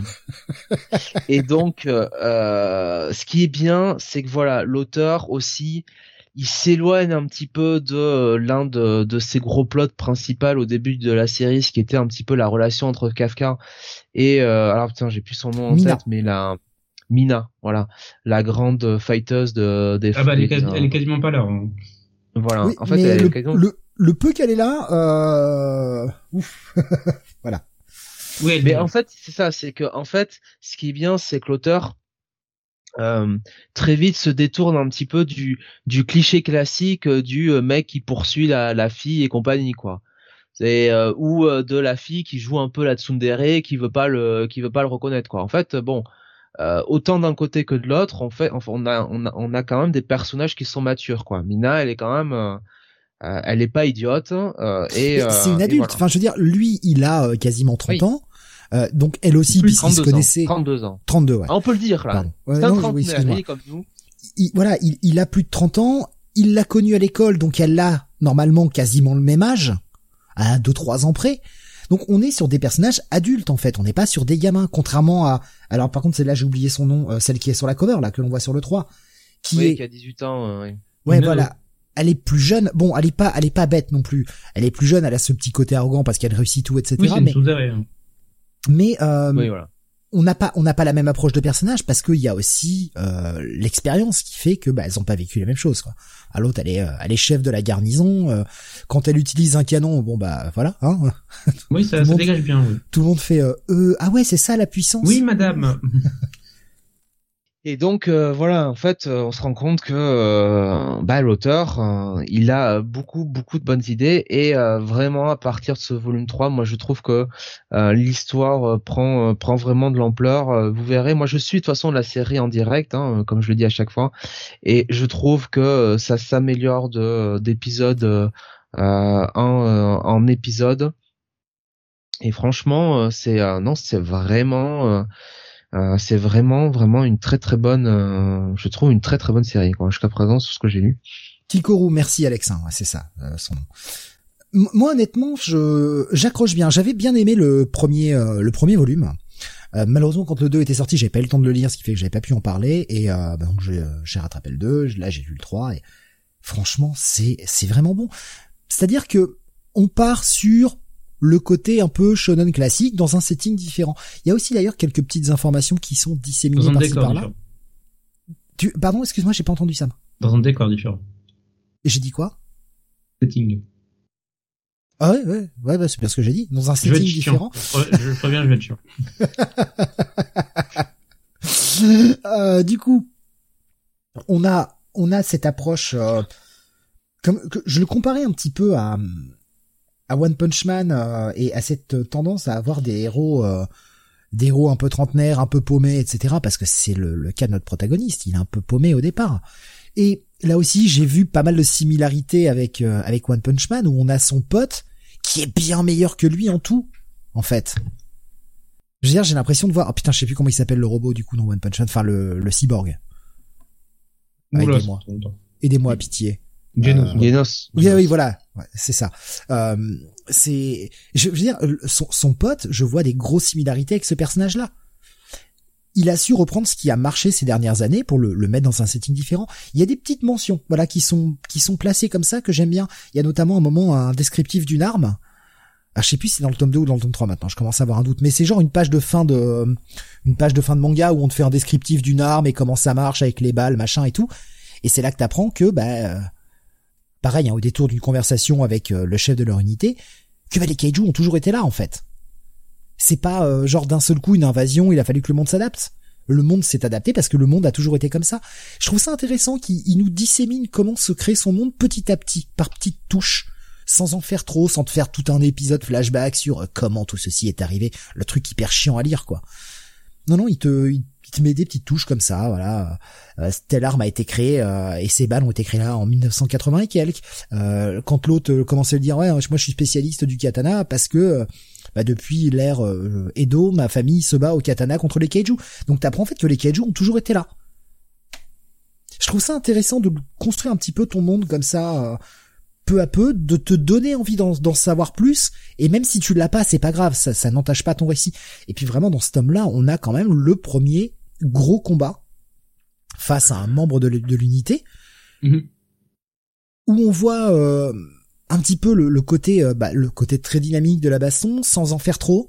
Euh, parce que c'est pareil enfin j'avoue qu'honnêtement aujourd'hui j'ai plus l'âge de lire des, des, des mangas où euh, bah c'est la même baston pendant huit chapitres quoi. Ça me casse les couilles. Non faut que ça aille vite quoi. En deux trois chapitres c'est réglé c'est bon. Et on, arrête là quoi donc non j'ai vraiment aimé puis le, rythme est bon quoi le rythme est bien soutenu on s'emmerde jamais bah, je sais pas ce que t'en penses du coup Sam bah, alors, j'ai bien aimé, en fait, sur le, début de la reprise du volume 3 est bien. Il y a une petite baisse ensuite parce qu'en fait, on a un moment prévu, on va dire, euh, moment de vie quotidienne de l'unité dont on a besoin, en fait, pour faire vivre les personnages. C'est surtout la fin du volume, qui m'a plu. Ce qu'elle annonce. Ce qui est, euh, vraiment, vraiment très gros. Ça redynamise bien le, le récit, ça, ça a une plus grande ambition, je trouve. Grave, vous disiez, vous me donnez envie de tenter euh, 8 Oui, ouais, vas-y. Oui, c'est pas mal, c'est un bon petit shonen efficace. Euh. Ça révolutionnera pas le genre, clairement. Mais euh, ce que ça fait, ça le fait bien. Voilà, c'est ça. Ce que ça fait, ça le fait bien en fait. Donc euh, c'est une lecture vraiment hyper agréable, hyper fluide. tu dévores ton tome très rapidement et t'arrives au bout, tu fais ah merde, j'ai déjà fini. Ah, c'est con. Et puis joli dessin quand même. Hein. Ouais. Euh, Visuellement, c'est très efficace. Ça fonctionne bien, tout simplement. Et Suro nous dit euh, tous les chapitres sont dispo sur Manga Plus hein, pour tenter. C'est vrai qu'éventuellement ça peut être un bon moyen pour tenter le, le truc. Sam trouve qu'une tranche de vie est ennuyeuse, Graf ne comprend plus. bah, c'est pas vraiment une tranche de vie, c'est juste un moment avec les personnages, c'est tout. Ouais, mais c'est important. Dans une série d'actions, euh, ouais t'en as besoin. Z, ce côté un peu garnison, euh, vous allez me dire, hein, c'est peut-être moi qui veux chercher des liens là où il y en a peut-être pas, mais j'ai quand même l'impression que l'auteur, d'ailleurs, dont j'ai, euh, on n'a même pas cité le nom, euh, Naoya euh, Matsumoto, j'ai, putain, j'arrive pas à lire sur la cover, putain, c'est chiant, c'est écrit, c'est, écrit avec une police dégueulasse et on voit rien. Alors, je vais reprendre le nom de l'auteur histoire de le citer correctement parce que ce sera quand même un peu mieux j'ai vraiment l'impression qu'il s'est inspiré de tout ce qui a marché. Euh, il nous, ce côté garnison, tout ça qui vit ensemble, il y a un côté très attaque des titans aussi. Mhm. Enfin voilà, il y, a, plein de petites choses comme ça. Euh, Matsumoto euh, Naoya, voilà, pour son nom complet. Et euh, ouais, après tu, tu te trompes pas quand tu euh, vas, je vais pas dire plagier, mais euh, t'inspirer des gros trucs qui ont marché ces dernières années. Tu peux pas te tromper, tu fais forcément une série qui bah, va résonner un minimum. Bon, franchement, voilà, si vous cherchez une lecture fun, c'est exactement ça. Et je trouve que son succès n'est pas volé. Oula, j'ai l'impression d'être tout seul par contre sur. bah, non, je suis d'accord. Mais écoute, comme je dis, mais franchement, ça fonctionne bien. Voilà, pas de. Ça fait bien ce que ça propose. Ouais. Ouais. Donc bah à lire ou pour vous ou à posséder? Un bon à lire. Oh, moi je mettrais quand même un à posséder. Ouais, je pense que c'est la petite valeur sûre du moment. Ouais, j'irai peut-être jusqu'au au petit à posséder en fait. Voilà. On va, bah là, par contre, on va changer d'ambiance. Hein. Là, je, là, je déconne pas. euh, on va vraiment changer d'ambiance. Maintenant, on va passer sur une série beaucoup plus sérieuse. Euh, certains diront chiant. tu sors, Steve. Tu sors. voilà. Euh, c'est forcément Sam qui l'a lu puisque c'est de la tranche de vie. c'est le Blue Giant suprême euh, chez Quick, hein, en promotion actuellement, évidemment. Pourquoi, Steve? Qu'est-ce que je t'ai fait? Vraiment, qu'est-ce que je t'ai fait? Écoute, euh, je suis juste là pour, euh, je suis juste là pour faire des vannes, c'est tout. Mais voilà, mais ne l'écoutez pas, Blue Giant, c'est. Je, juge pas, je juge pas, Sam, j'ai pas lu, je me permettrai pas de juger un truc. Bah, tu devrais, tu devrais. Ah, il te dit que tu devrais juger. Ah oui, je devrais juger, d'accord. Moi, je juge. Oui. Bon, non mais la copie. C'est copié. Le personnage principal s'appelle ouais, D'accord. Il s'appelle Dai, c'est ça, t'as dit Ouais. Ouais. Bah ouais, mais c'est pas le vrai, quoi. Donc, euh, ouais, ouais, mais il a le même comportement. Il se laisse pas battre. Euh, donc Dai, euh, donc on suit, qui est un jeune saxophoniste qui est tombé amoureux du, euh, du jazz il y a plusieurs années et qui, on le voyait évoluer au Japon durant la première série, puisqu'il y a plusieurs séries Blue Giant. Donc là, on est dans la seconde série Blue Giant Suprême, où en fait, il quittait le Japon pour se lancer un défi, à savoir après avoir percé au Japon, ben, il va essayer de percer en Europe, euh, en n'ayant aucune connaissance du site et de euh, de l'univers, de la voilà de du, du contexte euh, du contexte local et en plus dans, dans on va dire le pas un endroit facile euh, en Europe, à savoir en Allemagne. Là, en fait, au fil des volumes, ben, il va faire des rencontres, il va se constituer un groupe. Et dans le précédent, dans les deux précédents volumes, on les voyait partir véritablement faire une tournée, mais une tournée des euh, quasiment des popotes, c'est-à-dire tous les coins perdus possibles et imaginables, les, euh, les petites salles des fêtes, des restos, des trucs pour se faire un nom. Et euh, tout ça se finissait euh, dans le volume 6 alors qu'il participait à la première édition d'un festival de jazz dans un notre trou perdu avec uniquement quelques quelques groupes et un grand nom qui était venu euh, honorer le festival. Et on les voit ben, faire euh, faire des faire des combos quoi. Et c'est putain qu'est-ce que c'est prenant en fait? On a on a toute la partie de, de, ce volume qui est consacrée à ce festival. Comment ça, ça va impacter le reste de la carrière? Parce qu'évidemment ils vont se faire plus ou moins repérer.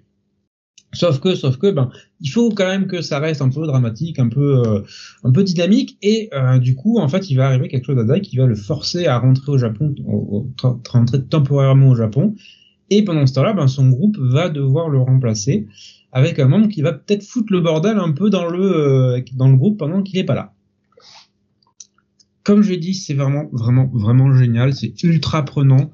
Les personnages, notamment Dai, sont super attachant. On est vraiment, vraiment curieux de savoir comment la série va évoluer, comment leur vie va évoluer, sachant que, comme je l'ai déjà dit, à la fin du volume, on a toujours ces petites séquences, en fait, qui se passent dans l'avenir.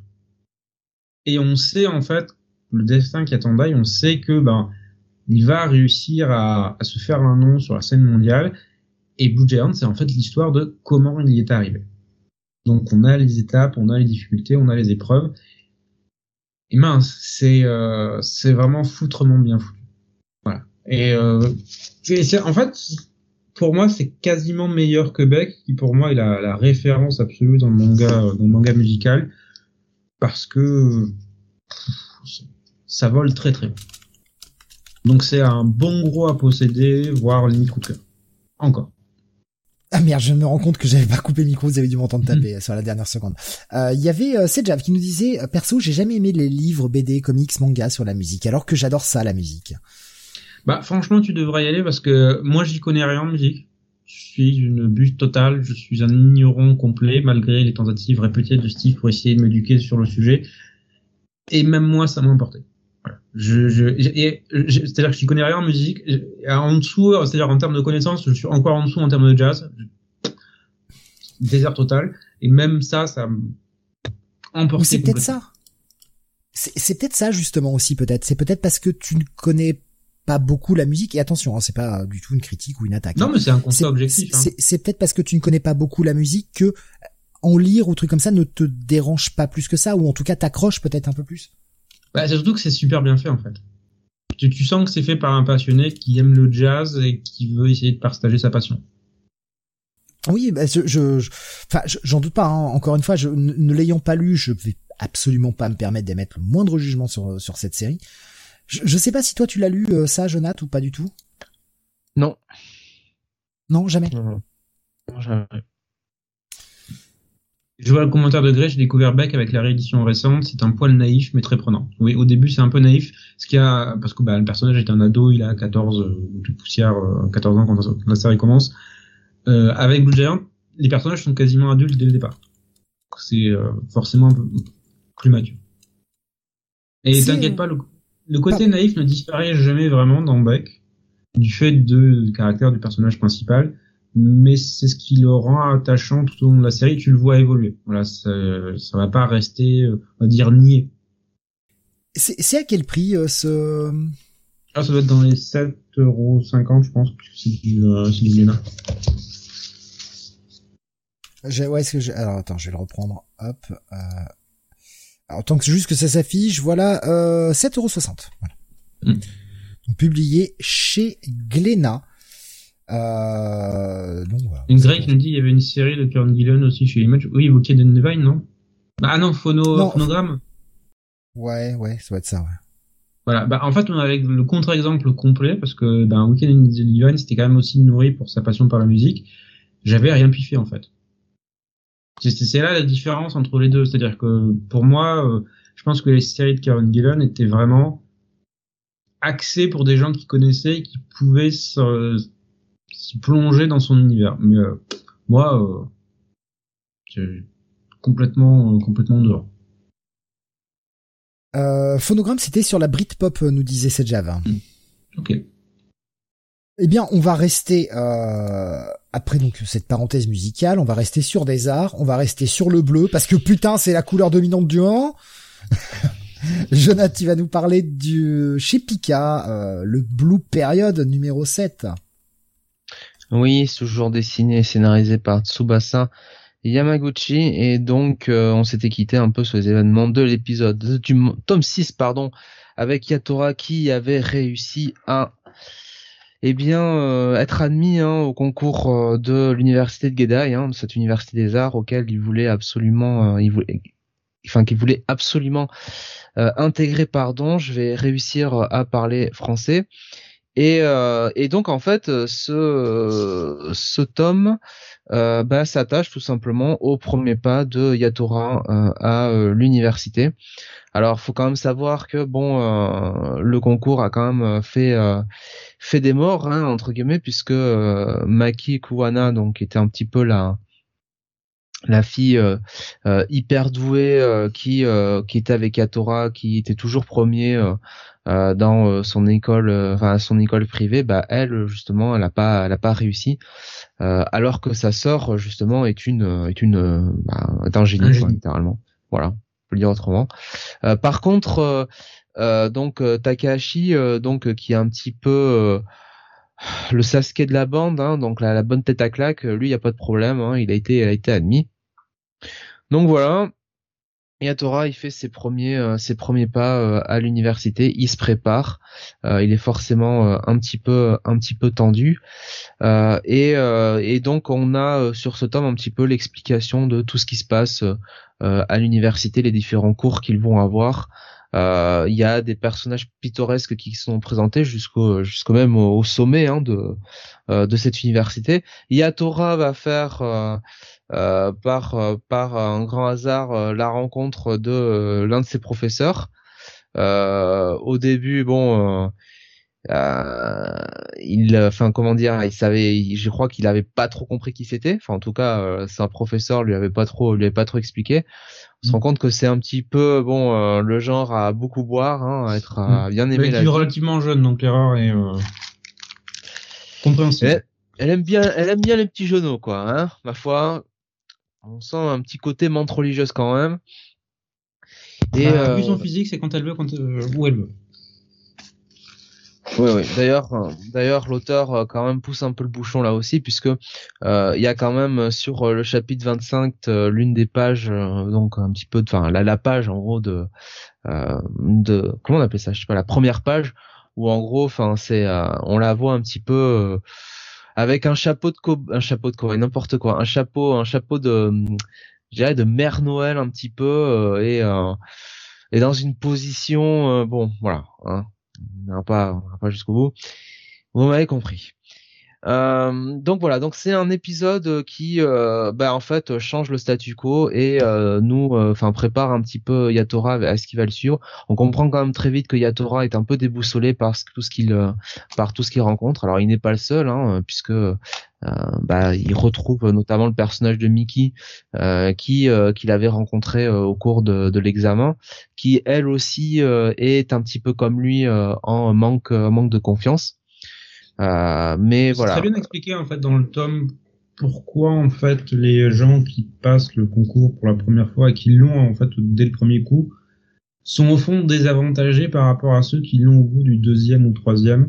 Voilà. Parce que il y a toute une réflexion, une évolution personnelle qui doit intervenir en tant qu'artiste, dont en fait ils ne peuvent pas, ils ne peuvent pas nourrir ou construire en fait, ils passent le concours, ils l'ont et ils sont jetés dans le grand bain tout de suite, sans avoir le recul nécessaire.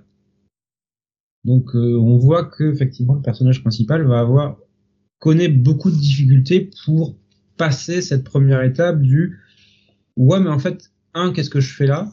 Qu'est-ce que je veux? Qu'est-ce que je veux représenter? Et qu'est-ce que la peinture pour moi en fait? Et là, il y a euh, effectivement il y a une vraie réflexion que tu es obligé de te poser quand euh, quand tu repasses le ce concours-là d'entrée pour deux ou trois fois. Au bout d'un moment, tu te dis mais qu'est-ce que je fais et pourquoi je le fais? Donc voilà, donc c'est un tome qui euh, encore une fois bah, suit suit bien son cours. C'est quand même une série qui est aidée là pour le coup par par son protagoniste hein, qui qui est mhm. vraiment un personnage un personnage attachant et qui pas non plus euh, totalement euh, naïf ni un ni un crétin fini euh, non c'est c'est vraiment un personnage qui est bien bien écrit bien maîtrisé et c'est ça reste ça reste quand même une très très bonne série hein. oui. Alors j'ai trouvé un peu moins allant je dirais ce, ce septième volume. Sans doute parce que c'est le début d'un nouvel arc et que l'autrice doit poser énormément de choses dans, dans, ces, dans ces pages pour créer le nouveau contexte, pour créer, amener les nouveaux personnages, créer une nouvelle situation. Donc c'est un peu moins avenant, mais ça reste extrêmement bon. Ouais.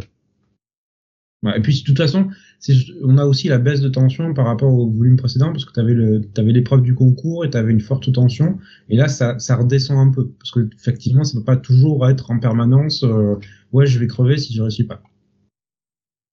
Donc toujours la, la, méga bonne pioche pour vous, hein, cette série. Hein. Oui, oui, ça reste, euh, ça reste une constante, ça reste très très bon. Ah oui, moi je me mets en a possédé. Hein. Idem. On va faire un petit break niveau euh, sortie euh, de euh, manga hein, de cette. Euh, Allez, moi je vais à la piscine là. de, de, ce mois-ci, on va faire un petit un petit break news avec Sam. Eh bien, voilà, vous avez, vous m'avez partagé euh, les choses dont vous voulez parler. Alors j'ai trouvé une cover, je suis désolé si c'est pas la bonne, mais euh, tu vas nous parler de euh, d'un roman qui devrait sortir. Enfin, non, c'est pas un roman, c'est un manga. Hein. Alors j'ai eu beau chercher, j'ai, je suis désolé, j'ai eu beau chercher, je n'ai rien trouvé par rapport à ça. Ah, alors la sortie c'est la Grande Traversée qui est en fait par le même la même autrice que Rakugo dont on parlera tout à l'heure, euh, qui est une série alors que je connais grâce à l'animé, parce qu'il y a une, un animé en 11 ou 12 épisodes qui a été euh, réalisé il y a quelques années, qui est disponible sur Prime, donc vous pouvez aller voir, qui est très très bon, qui est sur un sujet relativement atypique puisque ça suit un personnage euh, un peu asocial, obsédé par les mots, qui va être embauché dans une équipe pour rédiger un nouveau dictionnaire qui doit servir de référence pour euh, pour la nouvelle génération et on le suivait dans l'animé euh, sur une période, je crois, de quasiment 10 ans, où il rédigeait en fait ce, ce nouveau dictionnaire. Donc là, c'est euh, le manga d'origine qui a servi euh, comme, Attends, Sam, comme base en fait. L'anime s'appelle aussi La Grande Traversée? Il me semble, ouais. Non mais parce que putain, je trouve rien. J'ai là, j'ai essayé de chercher une image pour remplacer ce que j'ai mis parce que moi je pensais vraiment que tu me parlais d'un, tu, tu me parlais d'un d'un roman. Alors j'ai trouvé un roman écrit par Shion Mura qui avait l'air d'être un quelqu'un japonais. Enfin, tu vois, c'est le seul truc que j'ai trouvé. J'ai galéré pendant moins un quart d'heure, 20 minutes à chercher un truc. et comme il n'y a pas encore de visuel. ça s'appelle, ah, c'est parce que le titre japonais c'est Fune wo Amu. Donc effectivement, en français, ça s'appelle la, la, Grande Traversée. Euh, voilà. Si vous voulez vous donner une idée de ce que ce que ça donne, allez voir l'animé, comme je dis, il est disponible sur Prime. Moi, j'avais adoré. Le sujet est absolument pas banal. C'est super bien traité. Je vous change d'image dans deux secondes. Hein.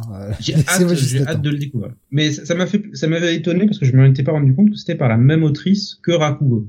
Ça me dit, elle aime les sujets un peu, un peu différents en fait, qui sortent, euh, qui sortent de tout venant. Donc euh, bon, ça m'étonne pas que ce soit chez les Armors du coup, mais euh, allez voir. C'est ça. Euh, oui, non, mais oui, voilà, je, je, je corrige, hein, je corrige le truc. je fais ça en direct. Je suis désolé, je suis un peu, je suis un peu fait à l'arrache, mais voilà, au moins. Euh, la Grande Traversée, je l'ai lu, c'est pas un manga, c'est Astérix, me dit Graf. ouais, non, mais j'ai vraiment cherché dans tous les sens Beaumasque qui nous qui nous mettait la même chose, hein, la meilleure Grande Traversée. Euh, mais ouais, non, j'ai vraiment euh, cherché. je pensais vraiment que c'était une nouvelle sortie d'un roman qui ressortait. Parce que j'ai hmm. vraiment vu un truc annoncé pour le mois de mai chez les Lézard Noirs, mais il n'y a pas encore de visuel. Donc, bah, j'allais pas vous mettre un truc sans visuel, quoi. Enfin, pas d'image, j'ai rien trouvé, quoi. Vraiment, j'ai galéré. Donc voilà, ça parle d'une création de, d'un dictionnaire, hein, c'est bien ça que t'as dit. Hein. C'est ça. Bah mais ça. Donc euh, bah, j'attends ça avec impatience parce que quand on parlera du manga euh, Rakugo, ben très très grande autrice. Hein, comment comment ça peut te comment ça peut t'intéresser puisque c'est un dictionnaire où il y aura pas de mots français dedans? Sauvage, barbare. Sauvage carrément. Sauvageon même, monsieur. Putain carrément. Petit impertinent. ah, ça nous ramène dans des vieux souvenirs. Ah putain. Euh, ok, donc pour euh, ce, euh, bah, du coup, grande traversée, en tout cas le, titre, euh, ce titre-là qui n'était pas donc le roman, ne, vous faites pas avoir. Pas comme moi. Ah, j'ai cherché. Donc on en reparlera, mais parce que j'achèterai le volume. Ah, je te promets, j'ai cherché, hein, vraiment, mais mhm. j'avais trouvé que ça, quoi et j'avais pas pensé que c'était un anime. Franchement, c'est con, j'ai pas été voir du côté des animes, quoi. J'ai pas, j'ai pas envisagé le truc. Ouais, même pas trouvé en anime parce que je te dis, il faut vraiment avoir le titre euh, japonais pour le trouver sur Prime. Ouais, ouais, bon, Euh, c'est pas grave. Non, mais c'est que je, euh, quand à chaque fois je fais des recherches, c'est vrai que je, recherche pas forcément, à moins que ce soit précisé que ce soit en anime, je recherche pas en anime directement. Euh, on continue avec une autre euh, une autre news deux euh, sorties chez Kazé. Alors parle de l'une après l'autre parce que je vais mettre les deux visuels. Là je les ai, les vrais. euh, donc Kazé qui a annoncé pour le mois de mai les sorties de deux one shot ou euh, volumes reliés uniques sans suite qui sont 17-21 tout d'abord et 22-26. Alors pourquoi ces titres un peu bizarres? En fait, ce sont les euh, des épisodes spéciaux en fait réalisés par Fujimoto, l'auteur de Chainsaw Man, avant la réalisation de Chainsaw Man et de Fire ou entre voilà entre entre le truc. Donc euh, des prototypes, des histoires, des essais, ce genre de choses, comme les réalisent euh, très souvent les mangaka entre entre deux grandes œuvres. Donc ben évidemment c'est un des gros événements du mois de mai parce que Chainsaw Man et Fair Punch, c'est les gros gros succès que on, attend avec impatience euh, suite suite de de Chainsaw Man et ça va, ça va donner. Ça va donner. Merde, si je débloque pas mon micro, ça marche pas. J'avais regardé un petit peu la composition. Apparemment, c'est donc des, des collections de petits récits. Il y a trois ou quatre euh, petits one shot euh, au sein de ce volume. C'est ça, oui. Les épisodes, je pense qu'il doit y avoir trois ou quatre épisodes par euh, par volume. Et... Donc là, je vous affiche hein, la cover du deuxième. est-ce que, alors, j'ai, là, je t'avoue que j'ai pas cherché, mais est-ce que c'est par rapport à l'âge où il les a produits en fait? Je pense, ouais. Ouais. Ah bah c'est ce que nous disait euh, Alexin 17 21 mhm. ans ouais, le 22 26. C'est c'est ce qui m'était venu à l'idée mais euh, je me suis dit, bon, tu me répondras plus facilement que euh Greg disait ah, tu me vends du rêve Sam? Non. On connaît l'amour, euh, l'amour que je partage avec Grey hein, pour Chainsaw Man. Ah, vous ratez, vous ratez quelque chose de grand. Non. non, mais c'est possible. Hein, ouais, ça, de toute façon, tout, tout ne peut pas forcément marcher euh, euh, sur chacun. Hein, mais euh, je, je, sais pas. j'ai promis que je retenterai. C'est juste que bon là, j'ai pas le temps, mais je retenterai. Peut-être de voir si j'accroche un peu plus. Mais j'ai un peu de mal à, à, rentrer dans le délire. Euh, Graf nous disait bah voilà, ça c'est bien, ça je vais acheter. euh, Qu'est-ce que j'ai vu passer d'autre concernant ce... Ah bah Rubeus qui a trouvé euh, des, visuels de la grande traversée en manga, la version japonaise. Merci beaucoup. Bah oui, j'ai pas cherché dans le bon truc. Hein. Euh, on en reparlera en octobre avec l'animé de Chainsaw Man, nous disait Alexa. Ouais. Là, on peut s'attendre à ce que la série explose. On continue avec euh, eh bien une annonce d'anime qui fera le lien pour la partie Jonathan derrière. Très très très très très peur en fait, puisque un studio d'animation japonais a décidé de s'attaquer à Bastard, euh, l'œuvre de Agiwara, série euh, des années 80, 90, 2000 et euh, en hiatus depuis plus de 10 ans maintenant, qui est une des œuvres de Dark Fantasy qui ont quand même marqué euh, marqué son temps quand ça voulait bien sortir réalisé par le studio qui a commis Bastard euh, Berserk 2016. C'est à quoi j'ai envie de dire pourquoi? Pourquoi vous voulez nous faire du mal comme ça? Pourquoi vous prenez tous les trucs bien des années 80 et 90 si vous décidez de chier dessus? Pourquoi? Alors, premières images, on a eu un trailer pas dégueulasse, mais euh, je, je crains en fait qu'il s'est pris les meilleurs morceaux qu'ils aient réalisés, qu'il les mis dans le trailer et que le reste au tachier. Ouais, je si c'est édulcoré, franchement. Ouais, faut faut que ce soit aussi violent et cru et euh, euh, politiquement incorrect euh, qu'au possible. Parce que putain, faut... ça va être un contre-courant complet avec, on va dire le l'humeur du moment, mais je pense qu'on en a besoin. On a besoin que ça pète et. Jonath, tu es craintif pour. Euh, ah, je suis tellement optimiste, optimiste. Maintenant que je sais que c'est le même studio qui a fait Berserk, ah vraiment, voilà. T'as pas du tout envie de mourir comme moi. Ah non là, elle est vraiment tombe. Hein. Hmm. Enfin, ça fait, ça fait mal. Je sais pas, quelqu'un euh, veut nous faire du mal quelque part, mais je sais pas. Ah, ça peut, ça peut redonner un coup, un coup de, enfin, un coup de projecteur sur la série malgré tout. Euh... Même avec une adaptation. Est-ce qu'ils à retranscrire aussi bien les, euh, les pages originales, je sais pas. non, mais je veux dire, même avec un anime dégueulasse. Loin. Même avec un anime dégueulasse, en fait ils arriveront sûrement à redonner un coup de projecteur à la série. Certains iront mhm. Vraisemblablement chercher le matos original juste bah, pour voir d'où ça provient et ça peut redonner un peu de vente à la série. Je sais pas, je, euh, crois qu'il y a que 24 épisodes qui sont annoncés pour l'instant, je sais pas jusqu'où ils iront. Le Berserk est tellement nul que même les Blu-ray DVD ne sont pas sortis en France, nous dit Alexa. Ah, mais il n'y a pas grand chose qui sont en Blu-ray DVD en France.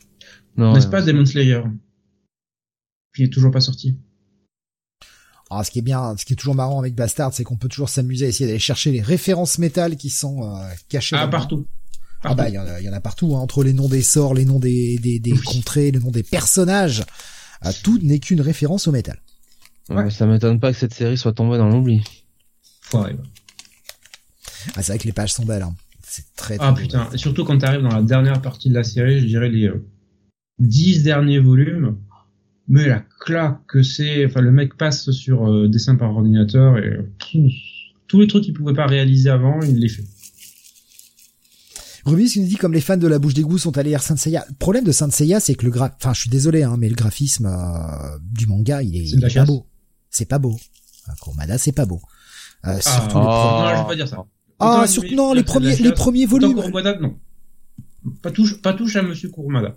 Non, non, les, les premiers volumes, les, franchement, les premiers volumes sont pas, sont pas jolis par rapport aux standards d'aujourd'hui, hein. Je, veux dire. Ah, non mais mais pensez mais pensez à des gamins qui, enfin, je veux dire, nous on connaît, on a grandi avec et on et on a aussi une certaine expérience du manga et du comics qui fait que, bah, même avec des dessins un peu moins jolis, si l'histoire nous accroche, on va y aller. Mais je veux dire, pensez à des gamins d'aujourd'hui qui auraient, qui ont vu une animation 3D et qui vont se dire, bon, c'est un peu pourri si j'allais lire le, matos original et qui voient la gueule des dessins de Saint Seiya. Je suis désolé, ils, ils le jettent le bouquin, ils le prennent pas. Mais si, mais si, ça traverse l'histoire. Non, mais non, non, Sam, je veux dire, au standard d'aujourd'hui, Saint Seiya, c'est les, quoi. Je trouve, hein. Je trouve ça, bah attends, euh... bien sûr, mais attends, les, le design des armures à partir de, de, de, du sanctuaire de Poséidon, tout ça, enfin jusqu'à Hades. Putain, ah, je veux bien que Kurumada, si tu veux, soit connu pour euh, voilà son dessin trois quarts de face, tout ça, mais enfin quand même quoi. Euh, c'est ah, pas. On est d'accord, il y a une véritable évolution. mais bien sûr, mais il y a une véritable évolution et là je suis entièrement d'accord là-dessus. C'est juste que, bah, quel gamin va commencer par le volume 12 Ils vont acheter le volume 1. Ils vont voir les dessins, ils vont dire c'est moche et ils y touchent plus. C'est ça le problème. Bah, ils iront voir l'animé, ils iront voir l'animé Shingo Araki, tout ça. Et ils diront merci à leurs parents. Euh, Saint visuellement, c'est la tradition des Neketsu des années 70, mais c'est déjà, ouais, ouais, il y a ce, il y a ce graphisme 70-80, et, euh, c'est c'est pas c'est pas des plus heureux. C'est euh, encore une fois, j'insiste bien sur pour les standards d'aujourd'hui, c'est les. Mais pour les standards d'aujourd'hui, est-ce que vous voyez franchement des gamins et par gamins j'entends des ados ou des euh, ou des jeunes adultes qui ont tendance à remettre les œuvres dans leur contexte? À l'époque où c'est sorti, non. Ils savent pas faire ça. Et c'est dommage. Alors que Bastard, malgré tout, dès le départ, c'est quand même visuellement, ça, ça t'envoie une grande claque dans ta gueule, quoi. Dès les premières pages. les débuts sont très marqués par le, graphisme des années 80, faut quand même le dire. C'est vraiment ouais, mais la somme de, détails. Volume que la somme de détails qu'il y a sur chaque page, en fait, mhm. fait que t'es captivé, quoi. Si t'aimes le style un peu dark, si t'es euh, si t'es branché euh, inspiration de Geiger et compagnie, ouais, enfin, t'y vas, quoi tu vas obligatoirement. Mais euh, oui, enfin, je pense que euh, Berserk a plus, euh, Bastard, pardon, a, excusez-moi, je lis Berserk sur le sur le chat, je, je dérape. Euh, Bastard a plus de potentiel de captiver un gamin d'aujourd'hui qui essaierait d'aller lire le premier tome pour voir ce que ça vaut par rapport à l'anime qu'un Saint Seiya. C'était juste là mon point en fait. Hein. Mhm. Après la qualité du truc. Hein. Franchement. Donc on va voir, on va voir. C'est pour cette année. Je, sais pas s'il y a encore une date officielle qui a été annoncée, mais euh, c'est pour cette année. Oh, le, le plus tard possible. ce serait pas mal comme date, le plus tard possible. Euh, Est-ce que ce sera censuré euh, l'animé Nous demande Rasmus. Oui. Bah de toute façon c'est pour Netflix, donc. Euh, forte chance, ouais. Il y a de fortes chances. Et le dessinateur de Bastard voulait tout redessiner les premiers Bastards avec son nouveau style de dessin. Ouais, il avait, il avait commencé d'ailleurs. Je crois qu'il était allé jusqu'à je sais plus quel volume, mais il en avait assuré une partie, ouais. Est-ce que ça pourrait le motiver à terminer le truc? Est-ce qu'il en est encore capable? Bah je sais pas parce qu'il a, il a passé la cinquantaine hein, maintenant. Oui, et puis bon, on sait qu'il a des problèmes. Tout jeune. Euh, voilà. Parce que le mec est euh, extrêmement, euh, extrêmement discret et un petit peu disparu quand même. Hmm. Bah j'espère qu'il va bien. Bah, je sais pas, euh, ça en parlait sur le sur le Discord euh, cette semaine, enfin quand il y a eu l'annonce, hein, que apparemment le mec, euh, il y aurait des rumeurs comme quoi il serait, il serait pas forcément tout seul dans sa tête et il aurait plutôt tendance à habiter dans un hôpital psychiatrique, quoi. Ce qui est dommage. Ce qui est dommage. Et en même temps, je veux dire, quand tu vois la folie qu'il met dans ses dessins, est-ce que c'est si surprenant? Je sais pas. on va continuer sur de l'anime avec toi, Jonathan, euh, on va commencer par bah, un film animé euh, qui était assez attendu. le euh, My Hero Academia World Heroes Mission, qui est sorti directement au cinéma euh, le 12 janvier, je crois. Oui, que je suis donc allé voir en version 26 janvier même. 26 janvier, ça devait. 12 janvier, c'était peut-être une, une avant-première euh, VO, euh, j'imagine. Sorti le 26 janvier et j'ai donc eu, j'ai donc pu le voir en VO. Alors, clairement, on, se situe euh, sur ben un film, on va dire hors hors série, hein, entre guillemets. Euh, avec un méchant euh, créé euh, spécialement pour l'occasion, une mission à suivre, à effectuer pardon pour des, des coups et et son et son son équipe de joaillerie et notamment enfin Midoriya en l'occurrence des coups. Et son équipe bon enfin vous les connaissez un peu tous. Alors très clairement, euh, le film, euh, c'est pas euh, le scénario du siècle. Hein, c'est un film classique hein, de shonen, on va le dire, hein, hors série, avec une aventure du jour. Par contre, franchement, il y a vraiment eu un bon travail sur l'animation. Honnêtement, sur grand écran, vous en prenez quand même plein les yeux. Et là, le côté My Hero Academia, bon, c'est un ensemble de super-héros avec des super pouvoirs. Euh, là, clairement, euh, on le sent passer. Quoi. Là, vraiment, les euh, les gamins, ils ont ils ont la patate et c'est très très très très très très bien animé. donc, ça dure 1h44, 1h40 on va dire sans générique. et franchement, c'est quand même plutôt plutôt une bonne une bonne réussite quoi. L'anime, l'histoire est quand même bien bien rythmée. Euh, ça va, ça va assez vite. Alors bon, le scénario est assez, euh, assez prévisible, hein, mais, euh, mais franchement, c'était, non, je pas, j'ai pas passé un mauvais moment loin de là. Euh, on nous disait, tu as eu le droit des spectateurs qui criaient dans la salle, j'ai pas envie d'aller voir Jujutsu Kaisen 0 à cause de ça. Non, non, moi j'ai, j'ai pas, j'ai pas eu ce, ce problème-là. Hein. Bon, bah, tant mieux, parce que putain, il y a rien de pire pour, euh, pour détester un film. Ouais. Qu'avoir, euh, des spectateurs bordéliques. Ça, c'est quand même euh, assez, assez, assez chiant. Bon, est-ce que c'est le film qui nous apprend qu'il y a une île de la taille de l'Irlande à côté de la Bretagne? Et il nous dit, ah, par contre, il a trouvé l'animation horrible, beaucoup de plans pixelisés, des plans séquences assez dégueux sans profondeur. Mais niveau scénario, c'est top, le meilleur des trois. Bon, bah, tant mieux si le scénario meilleur, parce que j'avais vu un des précédents films qui était pas terrible. Hein. Non, mais euh, moi je trouve que l'animation était euh, était plutôt très correcte. Hein. Enfin, ça m'a pas euh, ça m'a pas choqué plus que ça. Après, je ne suis pas un élitiste hein, de l'animation. Et tu ne vises personne quand tu dis ça. Mais non, mais est-ce que j'ai déjà visé des gens au cours des émissions? Bon, jamais. Ça n'est jamais arrivé. Jamais. Non, non, on n'a jamais vu ça. Merci, Steve. Niveau scénario, du coup, euh, lui disait meilleur des trois. Est-ce que tu, tu es plutôt d'accord avec ça, toi aussi? Euh, Oui. ah, ultra enthousiaste. ouais. Non, mais oui. Euh... Enfin, je... Oui, oui. Et Beau Masque qui dit, oh, de suite, on n'aime pas One Sheet, on est élitiste, bravo. Non mais je pensais même pas à ça. Hein. Mais je, enfin, c'est étrange, hein, ces gens qui se sentent visés, ils pensent, euh, ils pensent avoir une importance incroyable. Hein. C'est, c'est fou. Hein cette tarification des auditeurs maintenant, c'est un voilà. Avant il y avait les il y avait les Instagrammeurs, tu sais, les influenceurs. Maintenant on a la Discorder, quoi. Punaise, c'est incroyable. Hein. Ah, il disait c'est dommage, l'intrigue aurait pu être un arc du manga en fait pour ce. Pour oui, oui, oui, oui, non, parce que c'est c'est vrai que il y avait des éléments qui étaient euh, qui étaient assez euh, qui étaient assez intéressants là-dedans. Hein, donc euh, c'est vrai que ça aurait pu ça aurait pu alors peut-être pas tu vois pour une intrigue principale, mais tu sais une intrigue un petit peu qui enfin un arc un petit peu euh, secondaire entre guillemets mais euh, euh, sur lequel tu développerais ton fil rouge dans le background je pense que ça aurait été je pense ça aurait été bien ouais. Mais après enfin voilà. Je crois que c'est les vacances encore les vacances les vacances d'hiver. Bon pour les si tu veux pour les les ados ou les ou même pour les fans de, de manga en général hein, qui qui savent pas trop quoi voir au cinéma honnêtement enfin, franchement plutôt que d'aller voir le dernier film de Philippe Lachaud oui, bah c'est oui, ça ça me donne tellement pas envie quoi. Oh, mon dieu. C'est un commentaire, je connais pas. Il a fait un film sur les super-héros là. Ok, connais pas. Mais avec son humour, euh, l'humour de la bande à Fifi, quoi. Donc l'humour, c'est même pas avec des gros guillemets là, c'est des guillemets gigantesques. Hein. Ok. Il y a euh, justement, ce que nous disait. Euh, alors, euh, en soi, le camp euh, ennemi est l'exact opposé de Redestro. Euh, un voulait la libération des alteurs, eux veulent leur destruction. Il me dit mince, eh qu'est-ce que ça fout dans un film? Voilà. Eh, c'est vrai que je rejoins Beaumasque là-dessus.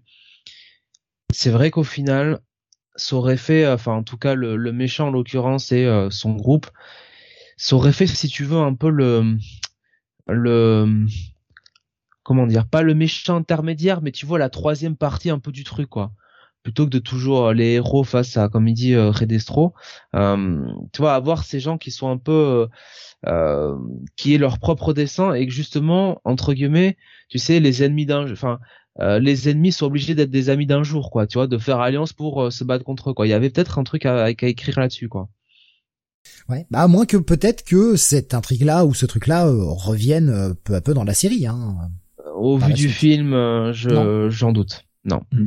Et puis le manga est beaucoup trop occupé euh, en ce moment pour pouvoir le réintégrer, je pense. Parce que je, je suis à jour sur le dernier volume, mais ça avance euh, beaucoup. Un jour, euh, c'est pareil. Un jour, j'arriverai peut-être à rentrer dans ce truc, mais. Ouais, je sais moi aussi j'ai eu du mal sur les premiers volumes. Putain, j'y arrive pas, quoi. Ouais. Je sais pas, je trouve ça euh... convenu. Euh, mhm. déjà vu. Euh, alors ouais, peut-être pas en manga, mais euh, moi j'ai déjà vu euh, ça 50 000 fois en comics, quoi. Mhm. ouais, c'est vraiment le manga qui s'améliore avec le temps. D'accord. Le manga se finit cette année. Vu le dernier chapitre, on est au dernier arc, nous dit Masque. Ouais, c'est ce qu'il a dit. Il a, dit qu'il en avait encore pour à peu près un an si ça continue comme ça. Et autre film que tu as vu, euh, Jonathan. alors, c'est de l'animation, on est d'accord hein? Totalement. Ouais, c'est un film d'animation. Euh, je me suis pas du tout renseigné dessus parce que pour moi White Snake c'est un groupe et uniquement un groupe. IM. Même moi qui bah... connais rien, c'est la première chose que ça m'a évoqué. Ah quand même. C'est un film, euh, c'est un, c'est un film d'animation alors qui n'est, enfin qui n'est pas adapté si tu veux d'un euh, d'un manga euh, stricto sensus, mais c'est un film d'animation donc d'origine chinoise hein, en l'occurrence qui adapte la légende, donc une légende, hein, White Snake. et alors qu'est-ce que ça raconte? Ça raconte en gros, si tu veux, bah, l'histoire de, de alors je vais essayer de le dire avec avec mon accent excusez-moi euh, Xuan euh, qui euh, qui est donc un, un, chasseur euh, de serpents et qui tombe en fait, qui trouve une jeune fille amnésique et, et qui a perdu donc qui a perdu la mémoire évidemment puisqu'elle est amnésique, merci du pléonasme, et qui se souvient juste de son prénom donc Blanca et en gros bon bah ils partent tous les deux sur un peu une aventure pour l'aider à retrouver sa mémoire. tout en s'appuyant aux quelques fragments sur les quelques fragments qui qui lui restent et on est si tu veux dans une Chine un petit peu euh, enfin alors enfin une Chine. C'est pas dit exactement que c'est la Chine mais enfin un pays en tout cas euh, dans une époque un peu antique où euh, si tu veux clairement la magie existe. Et on a des humains qui doivent un petit peu des êtres humains qui doivent faire fi en gros de à la fois les gens qui maîtrisent la magie et qui ont en l'occurrence souvent le pouvoir politique et aussi les démons. euh, ou euh, enfin qui euh, qui essaie un petit peu de défendre leur beefsteak. Et en l'occurrence on a notamment ce fameux un fameux clan de, serpents. Euh, donc voilà. Et voilà. Et donc bon bah c'est c'est un peu toute cette aventure là on va apprendre plus sur sur Blanca. Et et Xuan va bah va l'aider un petit peu à accomplir ses objectifs. Évidemment il y a un peu de romance aussi. Et globalement je trouve que c'est très réussi. Euh, c'est vraiment un, bon film d'animation. Euh, alors c'est annoncé plutôt pour les enfants à partir de 8 ans, mais honnêtement, je savais quand même que c'est pas loin d'être à partir de 12 ans, hein, sincèrement, parce que euh, peut-être pas 12 ans, peut-être un Ouais, si quand même. C'est, c'est, enfin, c'est, euh, c'est assez cru, c'est assez violent. Hein. Il n'y a pas de, enfin, assez violent. Mais allez, il faut les traumatiser un peu les gamins. Voilà. Euh, les serpents sont pas beaux, sont méchants. Donc euh, donc voilà et, euh, et globalement l'animation est très réussie. Là-dessus, il y a quand même quelques quelques quelques envolées, notamment sur la fin du film, qui sont qui sont assez assez assez fous, assez folles. donc non, franchement, j'étais j'étais j'étais intrigué par le le plot de départ et par un petit peu le euh, le fait que ce soit un peu l'adaptation d'une légende chinoise et euh, franchement euh, non très très bonne surprise. Il y avait Rasmus qui me disait ah, du coup vu ce que t'en dis je peux peut-être pas le mater avec mon fils de 5 ans. Peut-être pas peut-être un peu trop jeune pour voir ça. Je crains que oui quand même parce que en plus il n'y a pas vraiment de personnage, si tu veux, euh, enfantin entre guillemets, tu vois, pour euh, vraiment, euh, comment dire, faire que le, le gamin puisse s'identifier. Là, on est quand même sur des personnages qui ont la vingtaine passée, hein, très clairement. D'accord, ouais. Et puis bon, peut-être l'aspect un peu graphique dont tu parlais, avec des scènes un peu dures, peut-être un peu. Ouais. Aussi. Hmm. Euh, il y a notamment un petit, il y a notamment un personnage, euh, alors qui est une, euh, un peu une mi-humaine, mi-démon, tu vois, renard, qu'on verrait très bien un petit peu en tenancière de bordel. et je dois dire que ce personnage est, est réussi. C'est, c'est la perfection nous demandait également si c'était le groupe White Snake hein, qui faisait la BO du film. J'en doute. Je pense pas qu'ils aient bossé avec des Chinois. Non, non, non. Non, non, sur une BO euh, très, euh, très, un très, euh, bah, très, très chinoise, quoi. Voilà, une musique traditionnelle. Et eh bien voilà donc pour une petite parenthèse pour sortir des, des reviews manga, les petites parenthèses news et puis euh, vision d'animé ou film en, en l'occurrence là pour cette fois-ci. On va revenir sur la partie euh, review de manga et on va revenir sur toi, Sam. Euh, tu vas nous parler euh, d'un titre qui sort son cinquième volume. C'est l'avant-dernier, si j'ai bien vu tout à l'heure. Non, il y en a encore, ça continue, la série continue.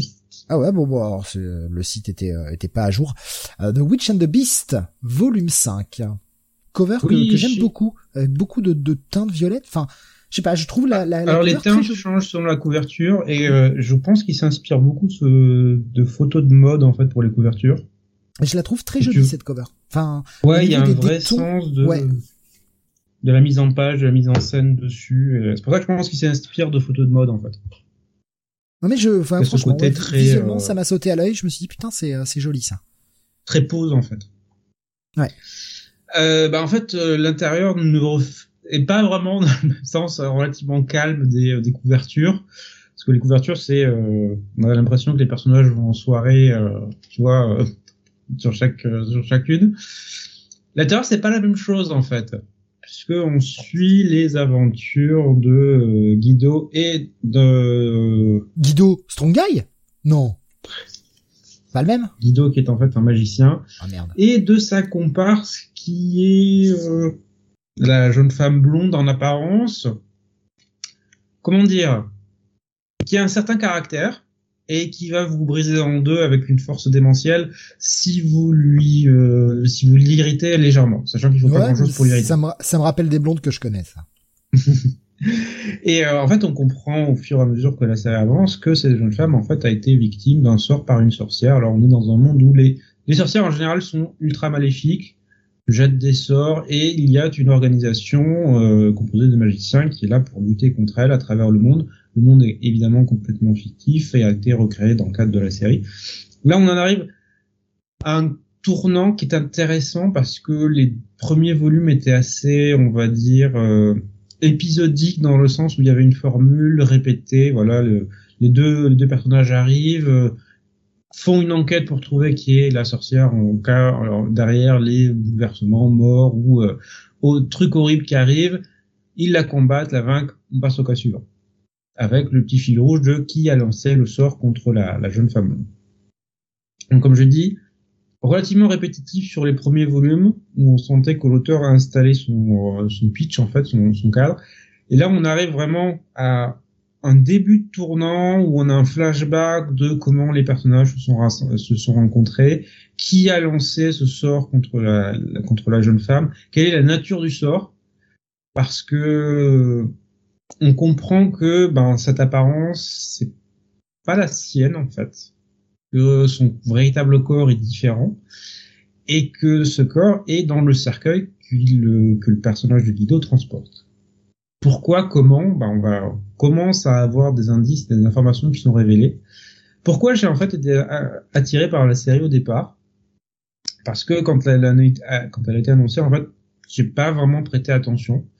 Ce n'est qu'en voyant des images de la série que je me suis dit putain il faut que je la lise en fait parce que visuellement c'est une claque totale euh, je, me, je, me, pensais l'autre jour que la meilleure série d'action en fait la meilleure série pour mettre en scène de l'action en ce moment c'est sans doute Dandadan qui va arriver en France cette année parce que l'auteur a un style qui est euh, hallucinant. Mais vraiment je pense qu'il est il est peut-être même au-dessus de, de, de, Murata l'auteur de One Punch Man en termes de mise en scène d'action parce que je sais pas si t'as vu les derniers chapitres Jonath on a parlé de Jonath on a récupéré Jonath euh, euh, je sais pas si t'as vu les derniers chapitres de Dan Dan non, mais alors je suis à la bourre là-dessus. Donc euh, alors là. Alors l'auteur va super loin dans la mise en scène de l'action. C'est enfin des trucs incroyable. Enfin, voilà. Et très sincèrement, l'auteur de Witch and the Beast, il est pas loin derrière. C'est, euh, il, a, un style qui est euh, ultra impressionnant. Donc c'est bien de voir que l'histoire, elle aussi, commence à vraiment chauffer, à monter en puissance, à apporter des choses intéressantes dans le développement des personnages, de leurs relations, et d'avoir un peu plus de fond et de sortir de ce carcan, je trouvais, euh, très formulaïque de, de Dark en arc. Donc moi, malgré en fait le côté répétitif, j'avais quand même une affection particulière pour la série. Je trouvais qu'elle fonctionnait bien, qu'il y avait un potentiel réel. Et là, on arrive à un moment où le potentiel commence à se concrétiser. On a, on a un développement qui est vraiment intéressant et vraiment prenant. Donc voilà. Euh, Witch and the Beast, euh, une bonne bonne lecture et visuellement, vous pouvez me faire confiance, ça envoie du très lourd. Bah si si les compos sont un peu comme euh, ce qu'on voit sur la cover, même si c'est pas le même style, j'en doute bien. Hein, sur, euh, mhm. j'en doute pas, je veux dire sur sur le sur la compo est complètement différente à l'intérieur.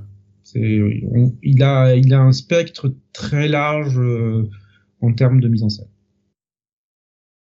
C'est enfin voilà si s'il y a une une recherche un peu esthétique un peu de ce style-là, je demande pas la, la, copie exacte, ça peut être mhm. super intéressant.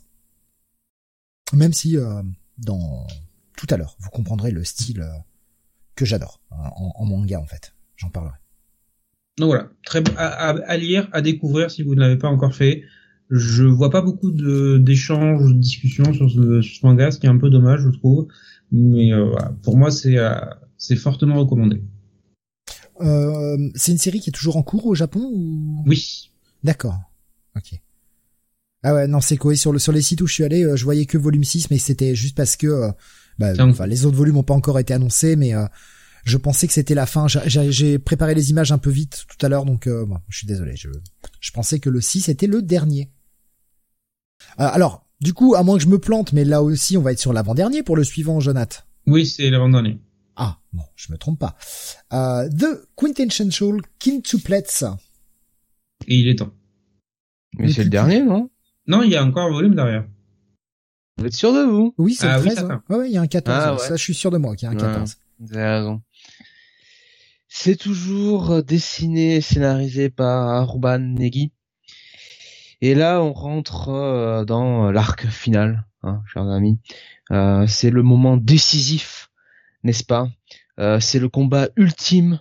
Les adversaires sont au bord de leurs limites. Il faut chercher les dernières forces. Hein, tout le monde est à terre. On, et donc, et donc, eh ben ça raconte pas grand chose. Parce que c'est bien là le problème. moi ça me fait rire. Je suis désolé, moi ça me fait rire. Parce que c'est bien là le problème de, de cette euh, joyeuse euh, de cette joyeuse euh, comédie de enfin romance un petit peu, c'est que alors Negi sur la première partie, on va dire sur les donc sept premiers sept huit premiers volumes, honnêtement, c'est plutôt pas mal. C'est franchement, il y a un, un protagoniste euh, euh, pas inintéressant, plutôt bien écrit. Il arrive un petit peu à donner une euh, euh, comment dire une personnalité différente à chaque quintuplé et franchement ça se laisse ça se laisse assez lire. Mais alors arrivé à la moitié, il y a une chute vraiment une chute totale et tu sens que plus on avance et en fait plus il a il a rien à dire en fait. Il a plus rien à écrire. Euh, là, euh, franchement, euh, ça finit, mais enfin, vous verrez, hein, de toute façon, dans le tome, le tome final, qui est l'heureuse élu.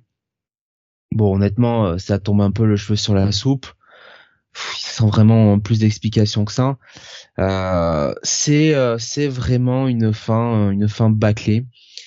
Et je me demande de plus en plus en lisant Ranger Reject, donc qui est sa sa nouvelle série, si en fait il en avait pas tout simplement marre quoi de ce truc là et si en fait il avait pas envie de de le voilà de s'en débarrasser euh, parce que je trouve que sur au contraire euh, Ranger Reject il a quand même beaucoup plus d'idées euh, déjà dans la mise en scène aussi dans son dessin il va quand même chercher des trucs beaucoup plus intéressants même au niveau de l'histoire il va quand même écrire des, personnages qui sont beaucoup plus travaillés Là, c'est quand même, enfin, là, c'est vraiment la guimauve, quoi. Là, là, de plus en plus, plus on approche de la fin, on est vraiment sur de la bonne guimauve de, chez maman, quoi.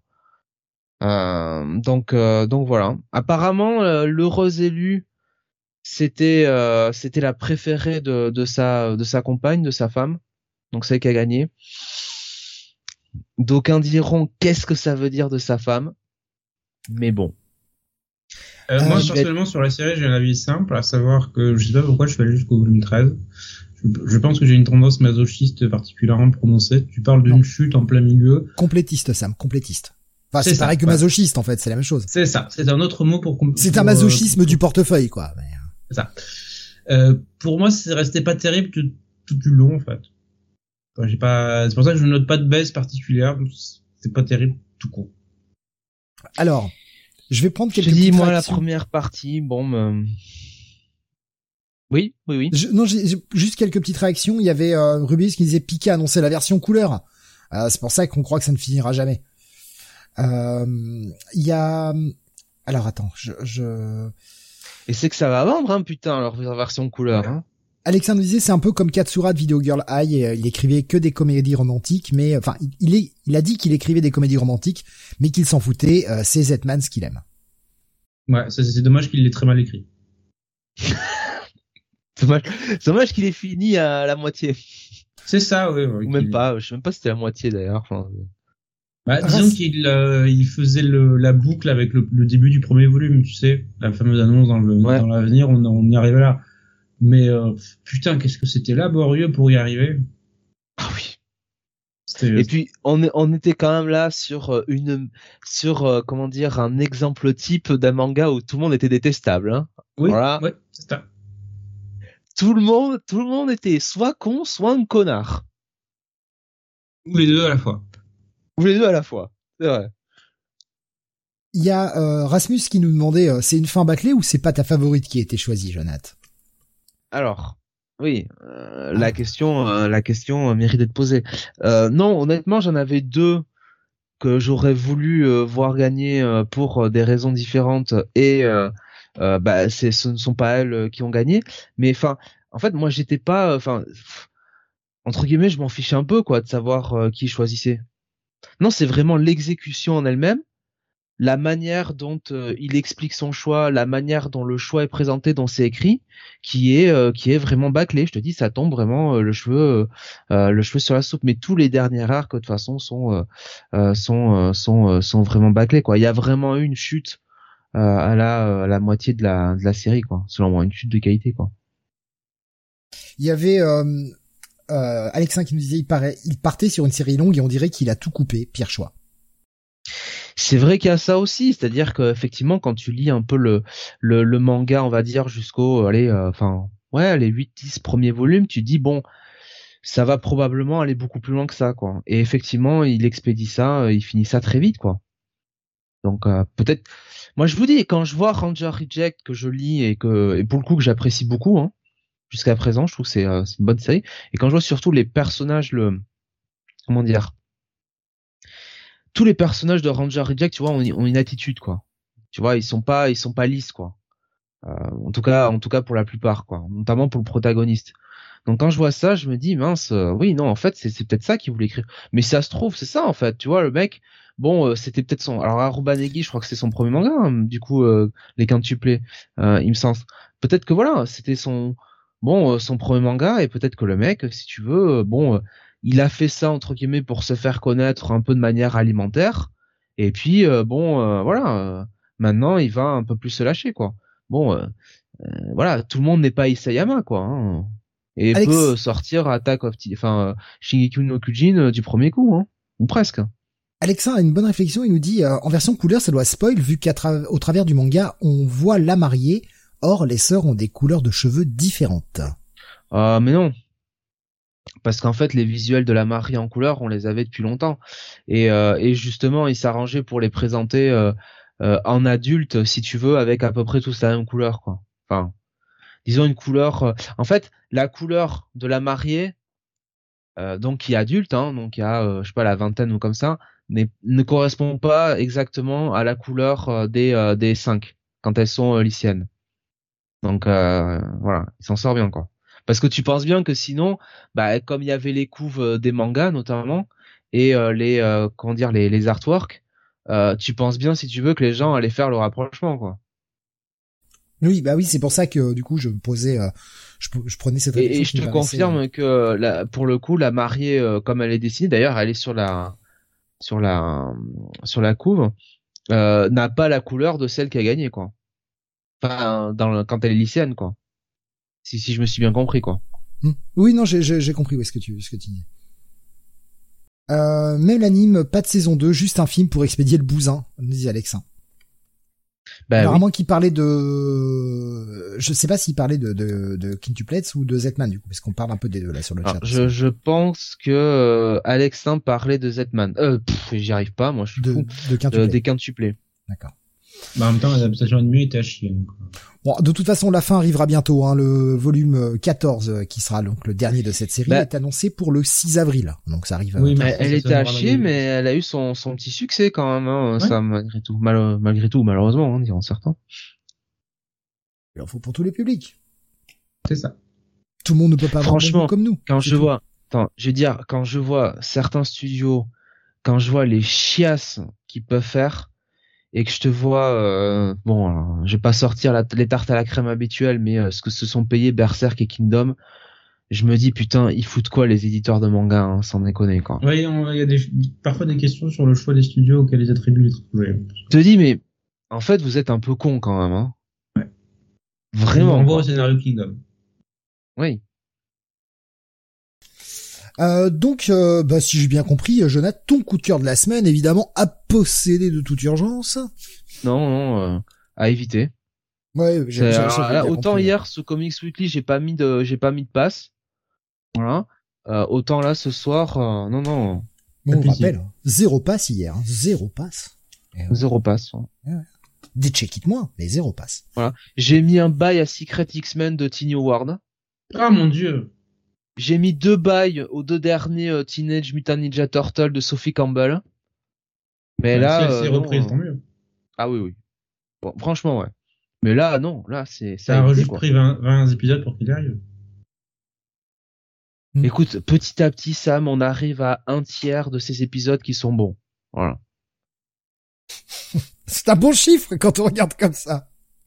Voilà. Bah, il faut voir le côté positif un peu. Voyons le verre à moitié plein. Alexandre nous disait, je pense que la fin a détruit l'intérêt de pas mal de gens et peut-être que l'auteur a forcé la fin contre son éditeur.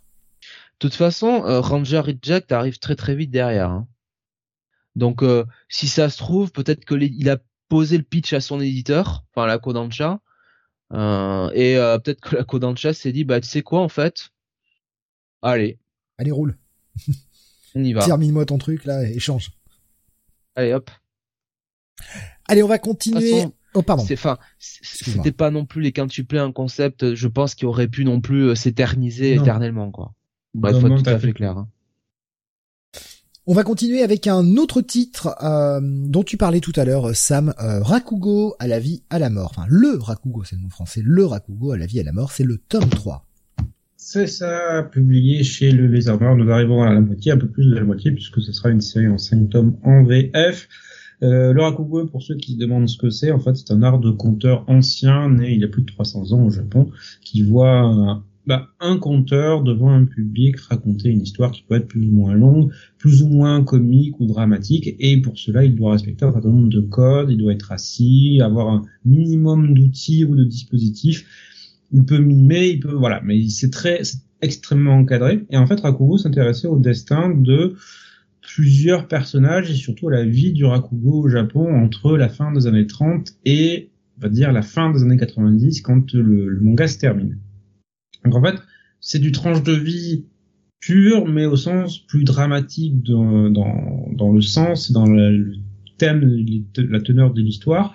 En fait, au début, on suit deux personnages à la fin des années 30, on va suivre leur leur destin dans le cadre du Rakugo et en euh, la scène le temps dans le présent en fait on suit le personnage de Yotaro qui sort de prison au début de la série qui euh, souhaite devenir l'apprenti en fait d'un maître euh, du Rakugo célèbre à savoir Yakumo qui d'abord va lui dire non je ne prends pas de disciple dégage casse-toi espèce de petit jeune et qui à force de persuasion va réussir à le faire euh, l'accepter en tant, en tant qu'élève. Et en fait, dans ce volume 3, on a la fin d'un gros flashback qui se, qui se situait dans le passé. On voyait justement le passé de Yakumo avec euh, ben, celui qu'il considérait un peu comme son frère, qui était l'autre perle de sa génération en tant que maître Rakugo, et qui a disparu dans des circonstances relativement étranges dans son jeune âge. Et là, en fait, on avait tout ce qui s'était déroulé dans le passé. Que lui était-il arrivé? Pourquoi avait-il disparu? Leur vie ensemble. Donc, sans doute l'un des, passages qui était le plus dramatique et les plus sombres dans, le, l'animé. Et là, c'est intéressant de voir la version originale et qui m'a amené à comprendre un certain nombre de commentaires de l'autrice euh, sur le traitement de certains personnages puisque l'animé a fait des choix un peu différents sur certains personnages, alors pas très, c'est vraiment mes mineurs, mineurs, mineurs, mais ça a un peu un impact sur la manière dont les personnages sont écrits. Et je sais que par exemple l'autrice disait qu'elle avait été sans doute un peu dure sur un personnage féminin en, particulier, qu'elle avait fait une représentation assez, euh, je vais pas dire mesquine, mais euh, uniquement remplie de défauts, voilà et l'animé lui a donné beaucoup plus de nuances dans, dans, sa représentation, ce qui fait que et là je vois bien je vois bien de quoi il parle. Donc euh, voilà, on a on a la fin de ce long flashback qui est euh, vraiment le moment clé de la, la vie d'Yakubo et de pourquoi en fait il est devenu ce qu'il est devenu par la suite. C'est un individu un peu froid, un peu euh, oui froid, distant et quasi inhumain parfois. Et le contraste qu'il y a avec, euh, avec Yotaro, son disciple, qui est euh, plein de vie, plein d'allant, extrêmement joyeux en permanence. Donc ça crée un, un diptyque qui est, qui est vraiment marrant. Et on voit ensuite le retour dans le présent, comment Yotaro ben, monte dans les échelons, gagne en prestige autour de lui, mais a aussi rencontre un mur dans, dans son art en fait, qui, euh, qui est ben, quel est mon style maintenant? Voilà, j'ai été dans l'ombre d'un grand homme, d'un grand maître, mais il faut que je trouve ma voie maintenant. Et c'est euh, vraiment très intéressant de voir comment il se confronte à ce problème, comment il essaie de le surmonter et où ça va le mener. Donc euh, toujours toujours excellent, euh, Rakugo à la vie et à la mort. Je dis cinq volumes et euh, encore une perle qu'on trouve chez chez le lézard noir. Il y a euh, c'est qui nous dit des nouveaux mangas du Shonen Jump porte aussi sur le Rakugo. Ouais, c'est ce que j'ai vu. J'ai lu le premier chapitre, j'ai beaucoup aimé. Très euh, relativement relativement intéressant et bien fait. Tu lis cette Alors on va voir. Moi, je l'ai lu ce chapitre aussi. Je vais être honnête. Ça m'a pas excessivement envoyé du rêve. Je bah, préférais un peu l'approche sur Rakugo. Ouais, justement, chacun, je chacun ses goûts. J'allais dire, c'est tu tu euh, tu lis cette série Rakugo, Jonathan? Et, euh, et le, genre, j'ai pas lu le volume 3, mais euh, j'avoue que ça me frustre un peu qu'on ait euh, ce flashback en fait. Bah, t'en as besoin pour comprendre certains éléments. Ouais, mais tu vois, moi, le, c'est le protagoniste, en fait, qui m'intéressait vraiment, quoi. Yotaro ou Yakumo?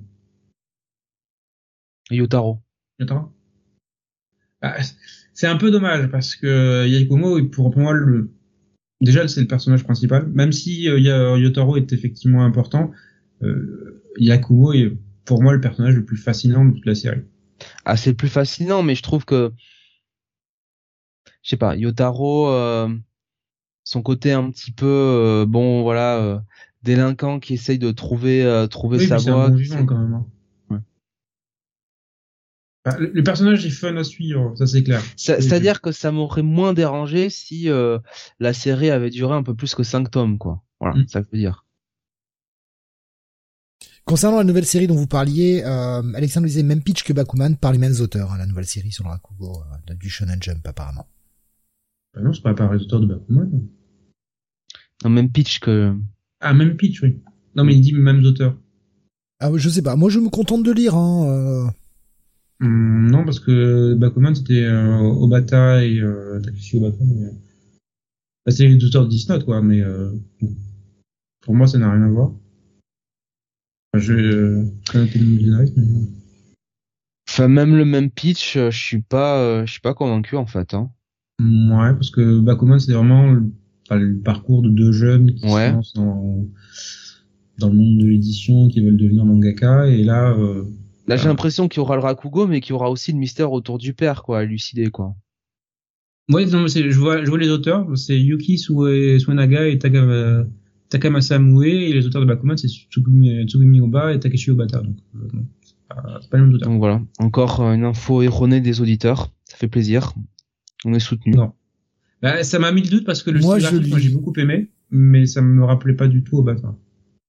Moi je lis, je, me contente de lire. c'est peut-être j'ai, peut-être pas bien compris de quoi il parlait, hein, j'en sais rien. Moi je lis. Non non mais je vois la, je vois, le message qu'il a laissé, donc moi aussi ça m'a. Euh, donc c'est euh, un, un à posséder plutôt pour vous. À posséder, ouais, c'est, c'est une grande grande série à, à coup. Ah bah voilà, Alexandre Vibage, je croyais, voilà, il est désolé. Hmm.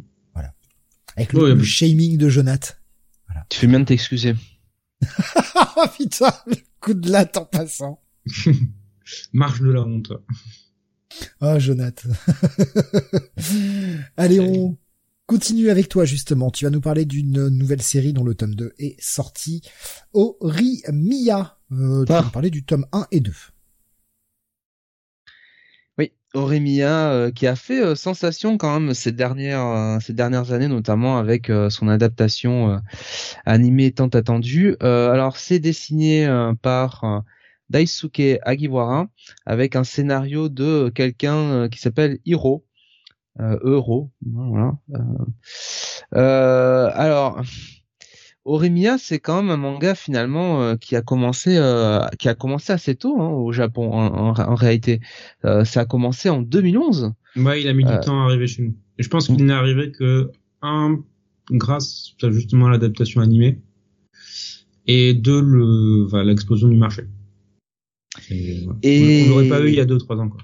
Non, ouais. Et le manga c'est fini. Alors je crois il y a pas très longtemps. Hein, l'année dernière. L'année dernière, ouais. Alors Qu'est-ce que ça raconte? Eh bien, ça raconte en gros, bah, c'est une tranche de vie, on peut le dire. Hein. Euh, c'est, euh, ça raconte un petit peu le quotidien euh, de deux lycéens. donc, eh bien, le personnage de Ori, qui est une lycéenne assez populaire, qui, bon, est, alors je vais pas dire bonne en tout, mais qui a quand même des bons résultats, qui est plutôt bien intégrée socialement, et puis euh, le personnage de Miyamura, donc euh, bah le Miya de Orimiya, merci, euh, qui lui alors pour le coup est plutôt renfermé sur lui-même, qui est un petit peu, oui, le lycéen, le lycéen réservé que les, que les gens ne vont pas trop aborder et qui est toujours voilà avec ce look, tu vois un peu lunettes, cheveux longs. Et donc, ce sont un peu de personnages que tout oppose en sachant que, en tout cas, c'est comme ça que ça nous est présenté dans le dans le premier tome. Hein, ils ont ils ont deux personnalités euh, qui, euh, en fait, euh, alors non pas qui s'opposent, mais en fait, tous les deux, en dehors du lycée, sont sont un autre une autre personne en fait. Voilà. Ou plutôt sont les, les vrais eux. C'est-à-dire que la personne qui joue au lycée, en réalité, c'est un peu, c'est un peu une image. Et donc, en l'occurrence, Miyamura, eh bien, c'est en fait un vrai, euh, ouais, c'est un garçon qui est tatoué, qui a des piercings, enfin voilà quoi, quelqu'un qui est, qui a l'air un petit peu tendance, tendance un petit peu métalleux. Donc, j'imagine que sa mère doit être effrayée, la pauvre. Imaginez-vous s'il écoute du death metal en plus. Voilà, ça va être terrible. Alors, c'est-à-dire que, ben ouais, je pense qu'effectivement, euh, sa mère doit être effrayée, mais euh, mes deux doigts sont levés et encore une fois, devinez lesquels. Les pouces, comme d'habitude. Les pouces en l'air, évidemment. et puis, Et puis donc Ori, alors elle, enfin, je sais pas si on fait dans le cliché ou pas, mais Ori c'est la bonne, euh, la bonne petite mère de famille euh, qui s'occupe de tout le monde, euh, voilà, hein, de son petit frère et compagnie, qui fait le ménage, qui fait la bouffe, tout ça, donc c'est formidable. Et grosso modo, ces deux personnages se rencontrent un petit peu en dehors du lycée, font connaissance et ça part comme ça. Et voilà, c'est quand même très plan-plan, c'est très gentillé il y a tout le cast des personnages autour qui se développent au lycée. Bon, c'est euh, voilà, c'est gentillé, c'est de la romance. Franchement, alors évidemment, c'est pas c'est pas ce que je préfère, hein, on va pas on va pas se mentir, c'est pas c'est pas mon truc, je ne suis pas le public pour ça. Mais c'est quand même bien de la guimauve quand même quoi. Ouais, mais un peu de guimauve c'est bien parfois. Moi, ça, oui.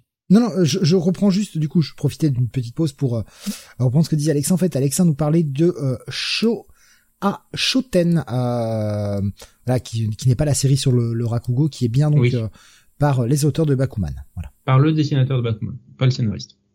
Eh oui. Eh oui. Voilà, je corrige. C'est corrigé, donc je voilà. corrige. nous, nous vérifions nos sources, hein, avant de faire les news. On prépare les émissions. Voilà. Donc euh, ouais, pas pas convaincu des masses par ce Mia, euh, Jonathan. Mia.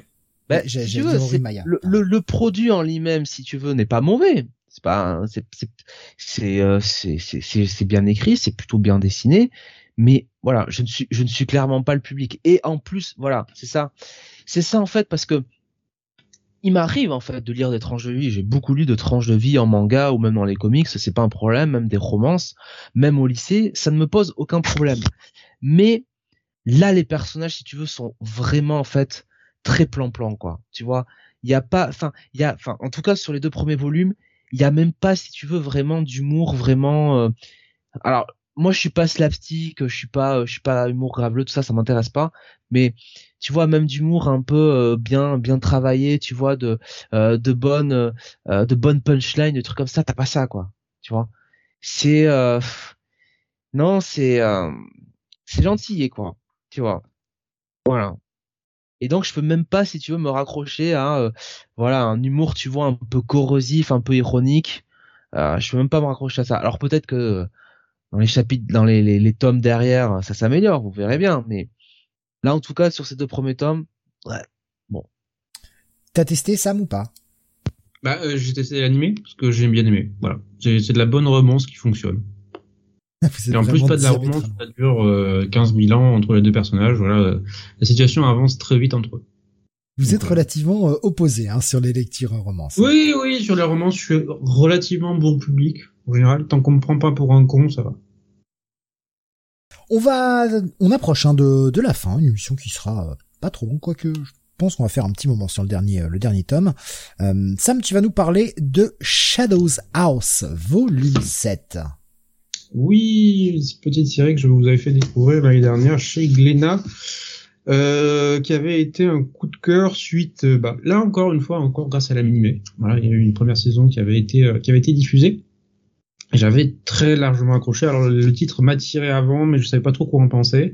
Et euh, ça m'a. C'est bien ce qui est bien avec les animés, c'est que en fait ça te donne un échantillon. Dit voilà telle série m'intéresse ou je connaissais pas et euh, grâce à elle je peux tester sans, sans engager quoi que ce soit. Shadows House, de quoi ça parle encore une fois? Ben de la vie très particulière dans un manoir où euh, les membres de la famille Shadows sont accompagnés de sont en fait des êtres comme on voit sur la couverture recouverts entièrement de suie et de noir et dont leurs traits sont impossibles à distinguer qui sont accompagnés de ce qu'on appelle des poupées vivantes, qui sont là pour retranscrire en fait leurs, leurs expressions faciales. Et euh, c'est pour ça qu'on les appelle des visages.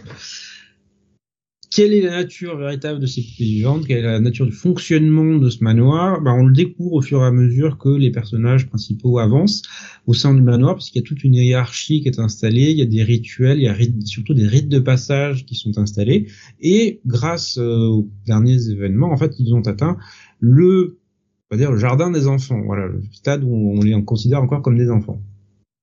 On avait dans les précédents volumes surtout pas mal de mystères qui avaient été résolus. On apprenait ce qu'étaient véritablement ces poupées vivantes, pourquoi elles, devaient jouer le rôle des visages des familles, des membres de la famille Shadows, quels étaient les différents membres au-dessus de la famille Shadows et pourquoi il y avait des luttes de pouvoir internes. Donc il y avait énormément d'informations qui nous étaient révélées, on avait une bonne progression de l'intrigue, ça continue véritablement dans ce volume 7 où on a encore des petites révélations complémentaires sur euh, bah, des événements du passé qui viennent véritablement enrichir euh, l'histoire et l'intrigue avec euh, pas mal de personnages ça reste toujours aussi prenant, toujours aussi riche, c'est super super engageant, super prenant. Et euh, si vous n'êtes pas encore engagé dedans, allez-y. Si vous voulez une série où les mystères sont bien gérés, bien développés, avec une petite note de fantastique, avec en plus j'ai l'impression une, bonne influence en fait de différents styles au niveau graphique, parce que il y a bah, évidemment un style manga euh, assumé, mais je vois beaucoup de franco-belge en fait dedans ce qui est, euh, ce qui est assez marrant, notamment dans la composition des pages, parce qu'on sait que la plupart des mangas ont une composition de pages qui est souvent en quelques cases en fait, parce qu'il s'agit d'aller vite et euh, de pas, pas trop retenir l'attention. Et là, en termes de nombre de cases, tu peux aller de 3 euh, cases à 9 en fait, voire plus. Parce qu'il faut, faut détailler, il faut aller loin. Donc voilà, Shadows House, ça fait partie de mes euh, coups de cœur chez Glénat, de ces petites séries dont on parle pas beaucoup en fait et euh, qu'il faudrait vraiment vraiment défendre en plus. C'est une série finie ou c'est une série encore Non, c'est qui continue au Japon. D'accord, elle est encore en cours au Japon. Euh, alors, il y avait euh, sur j'ai essayé l'anime suite aux nombreuses reviews de Sam. Je sais pas si le manga a le même rythme, mais c'est assez lent, difficile de s'accrocher. Ça avance vraiment bien. Hein. Comme je te dis, moi ça m'avait surpris de voir qu'on avait des réponses à beaucoup de mystères en fait au bout de quelques volumes. C'est-à-dire que l'auteur nous donne les clés très vite, sans que ça en fait impacte le, la qualité de l'intrigue. Parce que tu sais, il y a beaucoup de séries où euh, tu as des mystères qui sont installés et euh, les auteurs attendent tellement longtemps pour te donner les réponses quand tu les as, en fait, la série s'effondre. Là, en fait, comme il te donne relativement vite, tout en ayant vraiment clairement un plan sur la manière dont l'intrigue doit avancer, que ça reste tout le temps prenant. Euh, Alexandre disait ça, mais c'est manga avec des lolis. Euh, bah ça va être le seul en fait véritablement qui va rentrer dans cette description et encore difficilement parce que moi les trucs avec les lolis je peux pas. Hein. Je sais ah, que c'est un sous-genre populaire au Japon mais moi. Euh, Rasmus disait que tu me l'as tu me l'as bien vendu Sam en tout cas euh, donc euh, prévu de l'acheter. Et non je n'ai pas de bichoujo c'est moi. Euh... Non, bon, j'allais faire des vannes, mais elles sont vraiment trop nulles, on va pas les faire. non, non, non, c'est trop nul. Euh, en tout cas, moi j'aime. Euh, franchement, bon, j'ai pas lu le truc, euh, mais je trouve que la cover est intrigante avec ces, justement ces, ces, têtes dans les ombres et d'autres têtes que l'on mhm. voit. Enfin, visuellement, je trouve la cover intrigante. C'est c'est une cover typique. J'en ai parlé dans d'autres émissions. Il y a des covers. les autres, tu verras, c'est euh, assez représentatif. C'est-à-dire que autant, enfin, j'en avais parlé ouais, dans des émissions précédentes, autant il y a des covers qui me donnent même pas envie d'ouvrir le bouquin où je n'accroche pas du tout à ce que je vois, que ce soit dans la mise en place euh, de, de, la cover, dans la mise en scène ou dans le style graphique. Là, je trouve ça assez intrigant pour avoir envie de l'ouvrir et juste essayer de voir un peu ce qu'il y a dedans. Ce qui est déjà un bon pas en fait. Mais euh, ouais, je, la trouve assez euh, assez intrigante cette cover. Il y avait une petite question puisqu'elle n'a ça n'a ce n'est pas hein, sur le conducteur, donc je vais quand même poser la question. Sam, tu as lu le Kowloon générique romance, tome 3 Oui. Oui, oui, le tome 3, et euh, ça reste toujours aussi bon. J'aimerais juste que l'intrigue avance un peu plus vite, en fait, parce que on, avait... Euh, je sais pas si c'est des révélations qu'on a en Storm 3, mais on a des indices qui nous sont donnés sur euh, la, la, situation des personnages. Je vais éviter de trop de trop en dire, notamment leurs relations. Et j'ai l'impression que l'autrice joue avec euh, avec la situation où elle veut nous dire, mais pas trop. Et il y a beaucoup d'ambivalence en fait dans la manière dont on s'est raconté. Donc j'aime, voilà, parce que visuellement c'est magnifique, que ça reste bien maîtrisé mais j'aimerais avoir des réponses en fait. Voilà. Parce que il y a une explication qui me semble évidente, mais si ça, ça va être un, ça ne mérite pas en fait de prendre autant de temps pour le dire. Malgré c'est son, son petit coup de cœur hein, euh, mhm. ce mois-ci. Euh, ah, mais c'est très bon. Hein. Voilà, c'est une petite review bonus. Allez. si vous avez des petites mentions d'Europe que vous avez pas mis, que vous voulez euh, vraiment juste en placer deux mots en, en quelques secondes, voilà, sans forcément qu'il y ait de d'image à l'écran. Euh, là, de tête, euh... quand je me tourne dans la bibliothèque. Mais on essaierait pas de rallonger un petit peu l'émission, là Ah, Steve oh, Légèrement, oui, on est qu'à 2h20, on va finir en 20 minutes sur le dernier, donc euh, on sera pas à 3h. regardez, chers auditeurs, comment on nous a transformé Steve. Maintenant, il est en panique si l'émission est trop courte. Oui, ah, bah, euh, ah, oui, mais je, je l'annonce. Oui, si l'émission fait moins de 2 heures, déjà, moi, je suis en panique. tu te pas bien, hein, t'as des sueurs froides. Bah, on a, on a, on a une durée d'émission classique euh, qui fait que si on fait une émission de moins de deux heures, euh, ben voilà, je veux dire, les gens savent pourquoi ils viennent vous écouter pour des grosses émissions bien longues. Euh, si on fait une émission de moins de deux heures d'un coup, hormis un spécial où ça, c'est quand même quelque chose d'à part. Si on fait une émission classique qui fait moins de deux heures, effectivement, ouais, je me sens mal, j'ai des sueurs froides, je commence à, à, à convulser. Euh, je suis obligé de m'auto-choquer avec mon... Euh, ah bah je m'auto-choque avec mon défibrillateur. T'as fait une émission de moins de deux heures, c'est pas sérieux. On ne rigole pas des gens qui appellent leur maman pendant l'émission, Sam. C'est ce qui m'arrive au début de l'émission. Ah, bah, écoute. Il fallait que je lui souhaite son anniversaire. Donc, euh, voilà. vous, voulez, vous voulez tout savoir. je vous le dis tout. On trouvera des fils comme, euh, comme Steve. Hein. Bah, techniquement, c'est ma deuxième maman, c'est ma belle-mère, mais c'est pareil. C'est pareil. C'est pareil. Ma maman, c'est à la fin du mois. Parce que trois de mes quatre parents ont décidé de naître au mois de février, les cons. Hein, ils, en veulent à mon portefeuille. Salaud. Euh... Ah, Rasmus il dit, il y a la série Cuphead sur Netflix, si tu termines Tomate. C'est vrai que putain, c'est vrai que ça devait arriver ce truc-là. Euh, Cuphead, si vous connaissez pas, c'est un jeu vidéo et euh, si vous aimez le le style graphique euh, type euh, animation Walt Disney des années 30 et toute cette toute cette toute cette ambiance un peu Fleischer et Walt Disney années 30, putain, c'est vraiment là, c'est vraiment beau quoi. C'est beau, c'est d'une beauté. Alors je sais pas ce que vaut la série, mais le jeu vidéo est d'une beauté, les artworks sont d'une beauté, franchement. Si vous aimez cette, cette, animation là, pardon, très typique, allez-y, foncez. Euh, donc euh, bonne petite recommandation. Merci Rasmus, j'avais pas fait gaffe que la série était sortie. Il faudra que j'essaye pour voir. J'aime bien en tout cas l'ambiance. Euh, après le jeu en lui-même c'est pas pour moi, mais mais ouais, le, le visuellement c'est très très beau quoi. Euh, en parlant de jeux vidéo, je viens de commencer The Witcher 3, nous dit Spider-Mat. Ah bah, dis au revoir à ta vie. dis au revoir à tout ton temps libre pour la prochaine année. voilà. Hein. Euh, faut au moins au moins 200 euh, heures, 200 heures je pense pour le finir euh, Witcher à fond, à peu près. Witcher 3, facile. donc un des petits trucs là qui est sorti euh, Sam que t'aurais lu euh, vite fait là où tu peux en dire deux mots une petite euh, voilà petite bafouille comme ça sur un petit titre genre j'ai fini pour mes tomes de The Expanse qui a quelque chose à voir avec la série télé rien à voir? Oui c'est bah c'est le livre qui a inspiré la série télé ah oui je parlais en manga moi mais d'accord ok en livre ok ah, oui oui excuse-moi manga attends non non mais vas-y vas-y t'es lancé là-dessus non mais vas-y excuse-moi j'ai trouvé solide, mais pas du tout aussi révolutionnaire que ce qu'on a bien voulu me vendre.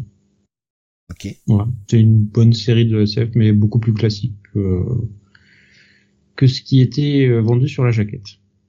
Euh, Jonathan, toi, tu as un petit truc là derrière les fagots à nous sortir euh, que t'as lu et que t'as pas forcément jugé bon d'en faire une longue review, mais juste pour en dire deux trois mots? Je crois que je vais tomber dans le piège. Non. Non, mais deux trois mots vraiment très courts. Mais en fait, euh, en fait depuis hier, ben non, pas pas grand chose. Hein. J'ai parlé. Oui, mais hier on n'a pas fait de WhatsApp. Euh, j'ai pas eu le, j'ai pas eu trop de temps de, de trop trop regarder. Euh, euh Si, pareil, je regarde toujours euh, Daino Daboken, enfin l'animé, si tu veux, puisqu'on est dans, dans on est euh, dans le manga City. Donc euh, voilà, c'est bien, hein, ça reste. On approche de la fin là. Hein ouais, on approche de la fin, hein, gentiment. Vraiment?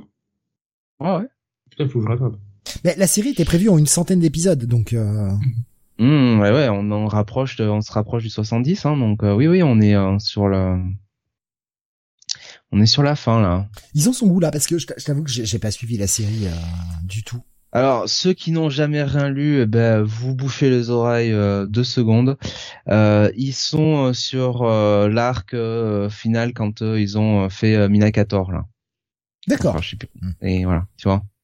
Et on rappelle que la réédition sort le début du mois prochain. Hein. Ouais. Exactement. Day One chez moi, ça. C'est Day One chez moi, ce truc. Alors, je précommande pas parce que je refuse de, de céder à ces sirènes de précommande, ça m'emmerde. Mais par contre, je me déplacerai pour aller acheter. Euh, si on parle de livres, j'ai lu Seigneur des Empereurs, nous dit Bastien, le deuxième tome de la mosaïque de Sarance, sûrement mon JJK préféré. Ah, bah, j'avais commencé euh, Gigabyte K. Oui, non, mais c'est que j'ai dit JJ et j'ai prononcé K, donc euh, c'est con en fait. euh, non, prononçons-le bien. C'est pour ça que je me suis repris. Donc je développe euh, ma biographie sur Gabriel Kay parce que j'ai j'en ai lu un de lui et j'ai pas encore j'ai pas encore poursuivi. Rasmus il demande qui a craqué pour le gilet Avengers à 7000 exemplaires. Bah, je bah, moi j'ai mes volumes sémiques d'il y a 20 ans, que sur la peine. Je vous renvoie sur l'émission d'hier et ce que j'en pense. Hein? On a fait euh, assez long dessus hier euh, pour, que pour que je me répète pas ce soir. Bah une très bonne initiative. Non. Mais bon, faudra réécouter l'émission d'hier.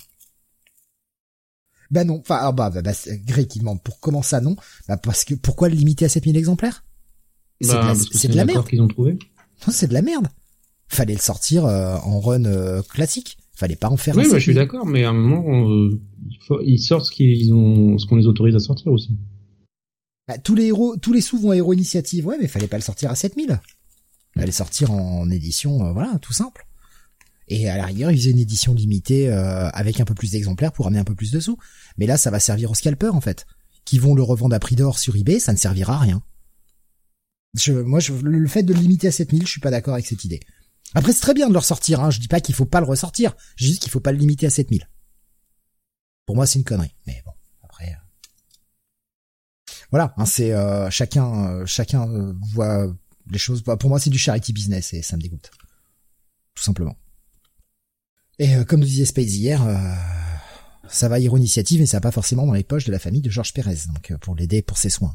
Donc petit peu gêné par ça, par ça. Voilà. C'est vraiment, euh, je développe plus dans l'émission d'hier, donc allez écouter l'émission d'hier soir, hein, le Comics Weekly. Enfin, le Comi Weekly que j'ai mal nommé, ça sera renommé rapidement. 572 grande émission. Non, c'est plus marrant. Pérez lui-même est ravi, où est le problème? Bah encore une fois, euh, parce que ça va être euh, encore le jeu des scalpers. Et il y en aura le bol. Il y en aura le bol du jeu des scalpers, en fait. Ça me, ça me dégoûte, vraiment d'avoir un truc qui va sortir à 30 balles et qu'on va que tout le monde va se jeter dessus pour avoir des éditions limitées et qu'on va retrouver à 150 balles deux jours après sur eBay. Et ce pognon qui se fond dessus ne n'ira pas dans les poches des, des gens à qui ça devrait aller en fait. C'est ça qui me gêne. Non mais ça va aller dans des, œuvres caritatives. Euh, Marvel et DC, ils vont rien gagner là-dessus. Sur les 7000 exemplaires qui vont être vendus en première main. Mais mhm limiter un truc, je veux dire, dans le monde actuel, ça fait, ça fait maintenant 5-6 ans que c'est vraiment devenu la mode. Dès qu'il y a une édition limitée qui sort, il y a plein de gens qui n'ont rien à voir avec le milieu, qui sont Oui, je sais, je sais, mais on voit le, ce que ça donne sur le, au niveau manga, mais... Et c'est ça le problème, c'est ça qui me gêne. C'est l'accord qu'a trouvé Marvel et DC. Mais je, je, encore une fois, je trouve que c'est bien. je suis content. T'en parleras aux avocats, parce que c'est la faute des avocats je suis, très content que le truc ressorte et qu'on ait enfin un accord euh, DC Marvel pour publier quelque chose. Il serait temps qu'aussi ces deux cons arrivent à sortir les doigts du cul pour proposer des produits où euh, ils arrivent à s'allier. Putain, les mecs, ils veulent pas faire de blé ou quoi? Enfin, c'est quand même débile. Oui, oui, c'est complètement con. Mais euh, mais c'est juste la façon dont c'est fait qui me dérange. C'est pas c'est pas le produit en lui-même, c'est la façon dont c'est fait, c'est la limitation du nombre d'exemplaires. Voilà, c'est tout. Euh, bon, voilà. Bon, après, hein, encore une fois, ça sera, ce sera tout hein, sur ce sujet. Euh, je vous dis, réécoutez l'émission d'hier soir. Euh, autre chose peut-être, Jonathan, qui t'est revenu, autre chose, Sam, qui t'est revenu avant qu'on passe à la dernière review? Non, c'est bon, on peut passer à la dernière review. On peut passer on à aller dormir ensuite. Parce que je suis très exactement, ça. Voilà. Oui, oui. Et il y en a qui bossent demain, les enfants. Oui. Et c'est pas vous Ha ha ha ha Mais c'est toi qui veux qui rallonger l'émission. Hein. Pour faire une émission, c'est vrai. Comme les autres. Là, on aurait déjà fini, hein. Ben Là, on serait au lit, euh, tranquille. Mais euh. non, mais non, on va pas finir trop tôt. Oui, mais il a pas besoin de dormir. Il pense, il pense toujours que c'est pour les femmes. Ben, euh, ça fait ça fait huit jours que je n'ai pas dormi. Bientôt, je vais ben voilà. encore. Non, c'est Il a encore tu découvres une nouvelle réalité. c'est totalement faux. Euh, on va euh, passer donc aux Chroniques des Sept Cités. C'est le premier tome qui est sorti ce mois-ci. Euh, c'est sorti chez Noévé Graphics. Je te laisse y aller, Sam, du coup, si tu veux en parler un petit peu. Oui, alors le chronique de cette cité, euh, inspiré par le roman de Yoshiki Tanaka, dessiné par Ikumi Fukuda, qu'on a découvert en France grâce à sa série Veil, dont j'ai lu le premier tome il y a pas longtemps qui euh, va être le cauchemar absolu de Jonathan, puisque c'est avant tout une romance. Euh, les Chroniques du Cité, c'est une œuvre qu'elle a produite euh, un peu avant et euh, qui est dans un style complètement différent. Alors Yoshiki Tadanaka, on le connaît bien parce que en fait, il y a deux séries publiées en France, à savoir Les Héros de la Galaxie et Arslan. Et euh, c'est assez marrant parce que bah, je suis les autres séries. J'ai suivi l'animé notamment de, euh, de Heroes of Galaxy, la nouvelle version, pas la version des années 80. Et c'était assez amusant de revoir en fait des tropes de série en série qu'on retrouve encore ici. Alors, Chronique de cette cité, c'est de la pure SF où en fait dans un avenir proche l'axe de la Terre s'est complètement décalé. Cela a entraîné une série de catastrophes naturelles qui a anéanti la quasi-totalité de, de l'humanité. Et en, bah, gros, ça, s'est décalé de 90 degrés pour que vous imaginiez. En gros, les pôles se retrouvent à peu près à l'équateur et l'équateur euh, deviennent les nouveaux pôles. Voilà, donc euh, nique, la, race humaine là-dessus.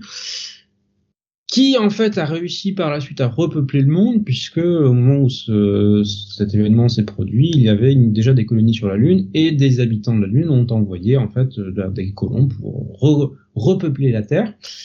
Et 50 euh, ans plus tard, en fait, ces, euh, ces gens qui ont peuplé la Terre, en fait, se sont regroupés en sept cités un peu euh, dispersées à travers le monde, avec un cadre un, très particulier, puisque évidemment, même si la race humaine est passée à deux doigts de l'extinction, bah, on se fait toujours un peu la guerre. Hein. Entre survivants, c'est un peu normal pour les ressources, pour les territoires, pour un peu tout. Euh, sachant que l'art de la guerre en fait va être limité par des contraintes très particulières qui sont que pour éviter euh, pour éviter de perdre le contrôle sur la Terre, en fait les habitants de la Lune euh, qui ont renvoyé les colons à la base, en fait ont installé un système de satellites autour de la planète qui a pour mission de descendre tout véhicule volant qui se déplace à une certaine vitesse. Donc c'est du, du, missile sol-air quoi. Hein. Tout ce qui commence à quitter l'atmosphère, ça dégage. C'est ça. Euh, avec en plus un, petit incident très dommage, c'est qu'en fait il y a eu une épidémie sur la Lune, ce qui fait que tous les habitants sont morts et plus personne ne peut arrêter le système. Mais ça, ça ce que j'aime bien, c'est alors c'est vraiment anecdotique, hein, donc on se permet de vous le révéler, mais c'est un truc que l'on apprend genre vers la fin du tome. C'est ça, vers la fin du tome. Hein. En, en, deux pages, c'est fait en deux pages au début d'un chapitre, et en fait ça fait partie de ce qui fait que ça c'est vraiment mon coup de cœur du mois c'est qu'il y a un world building, et oui Sam, je vais le dire en anglais, je m'en fous, il y a un world building incroyable sur cette série. M'en fous, c'est un world building pour moi. Ah, c'est juste incroyable. Je veux dire, les, informations sont disséminées petit à petit, mais tu reconstitues très vite le truc. Et le monde est pensé, le monde est réfléchi. Putain, il y a rien à dire quoi. De ce côté-là, c'est vraiment très très bon. Donc on a on a ce cadre donc qui est euh, qui est posé comme tu le dis au fur et à mesure de ce volume 1 et en fait on va suivre la une une, de ces cités en fait euh, dans ce dans ce premier tome qui doit être euh, Aquilonia. Voilà qui est Aquilonia qui va rentrer en guerre contre euh, New Avalon. New, Camelot pardon. On comprend qu'il est situé en Angleterre, Aquilonia qui est situé dans l'ex-Sibérie. Euh, et euh, le dirigeant en fait de Aquilionnaire, pour s'en tirer, va aller voir euh, un de ses ex-conseillers, et c'est à ce moment-là qu'on voit les tropes de l'auteur qui, qui ressortent. L'ex-conseiller, qui on comprend, est un stratège de génie à la personnalité assez particulière, puisque au lieu d'être un, un, un, intrigant avide de pouvoir, en fait, c'est juste on va dire un peu un flemmard qui voudrait bien qu'on lui foute la paix mais qui est juste très doué dans ce qu'il fait. Ce qui rappellera le portrait de certains personnages dans les héros de la galaxie. Voilà, euh, Yann Langui, euh, je suis désolé, mais c'est euh, clairement. Euh, je, me demande s'il a pas fait cette série avant de faire les héros de la galaxie parce que je j'ai l'impression de retrouver des prototypes en fait de certains personnages. C'est assez euh, c'est assez marrant. Euh. Donc il va nommer euh, il va nommer un nouveau général à la tête de à la tête de la cité qui va avoir pas mal de difficultés et on va voir comment cette guerre va se dérouler entre entre ces deux cités les stratégies qui vont être mises en place euh, entre entre elles pour euh, pour gagner pour gagner ce conflit. Donc, vous voulez vous la vendre la série moi? Je vais vous la vendre en deux phrases. Vous aimez Kingdom? Mais vous n'êtes pas super fan du côté euh, un peu moyenâgeux, ancien temps, etc. Vous avez envie d'un Kingdom, mais en version vous êtes des en fait. Kingdom futuriste. Allez-y. Voilà, c'est parti. C'est ça. Bah, c'est pour ça que je te dis, on retrouve les mêmes tropes, c'est-à-dire des, des caractérisations de personnages euh, qu'on retrouve de série en série, cet amour pour la stratégie militaire qui euh, ressort au travers de ces différentes œuvres c'est quelque chose qu'on voit euh, qu'on voit dans les héros de la galaxie qui est très présent, qu'on voit aussi dans euh, dans Arslan euh, de manière récurrente. Comment en fait une au fond une petite force bien organisée peut défaire une force plus importante en ayant la bonne stratégie. C'est c'est un thème qui est un peu récurrent. Donc oui, premier tome ben, très efficace.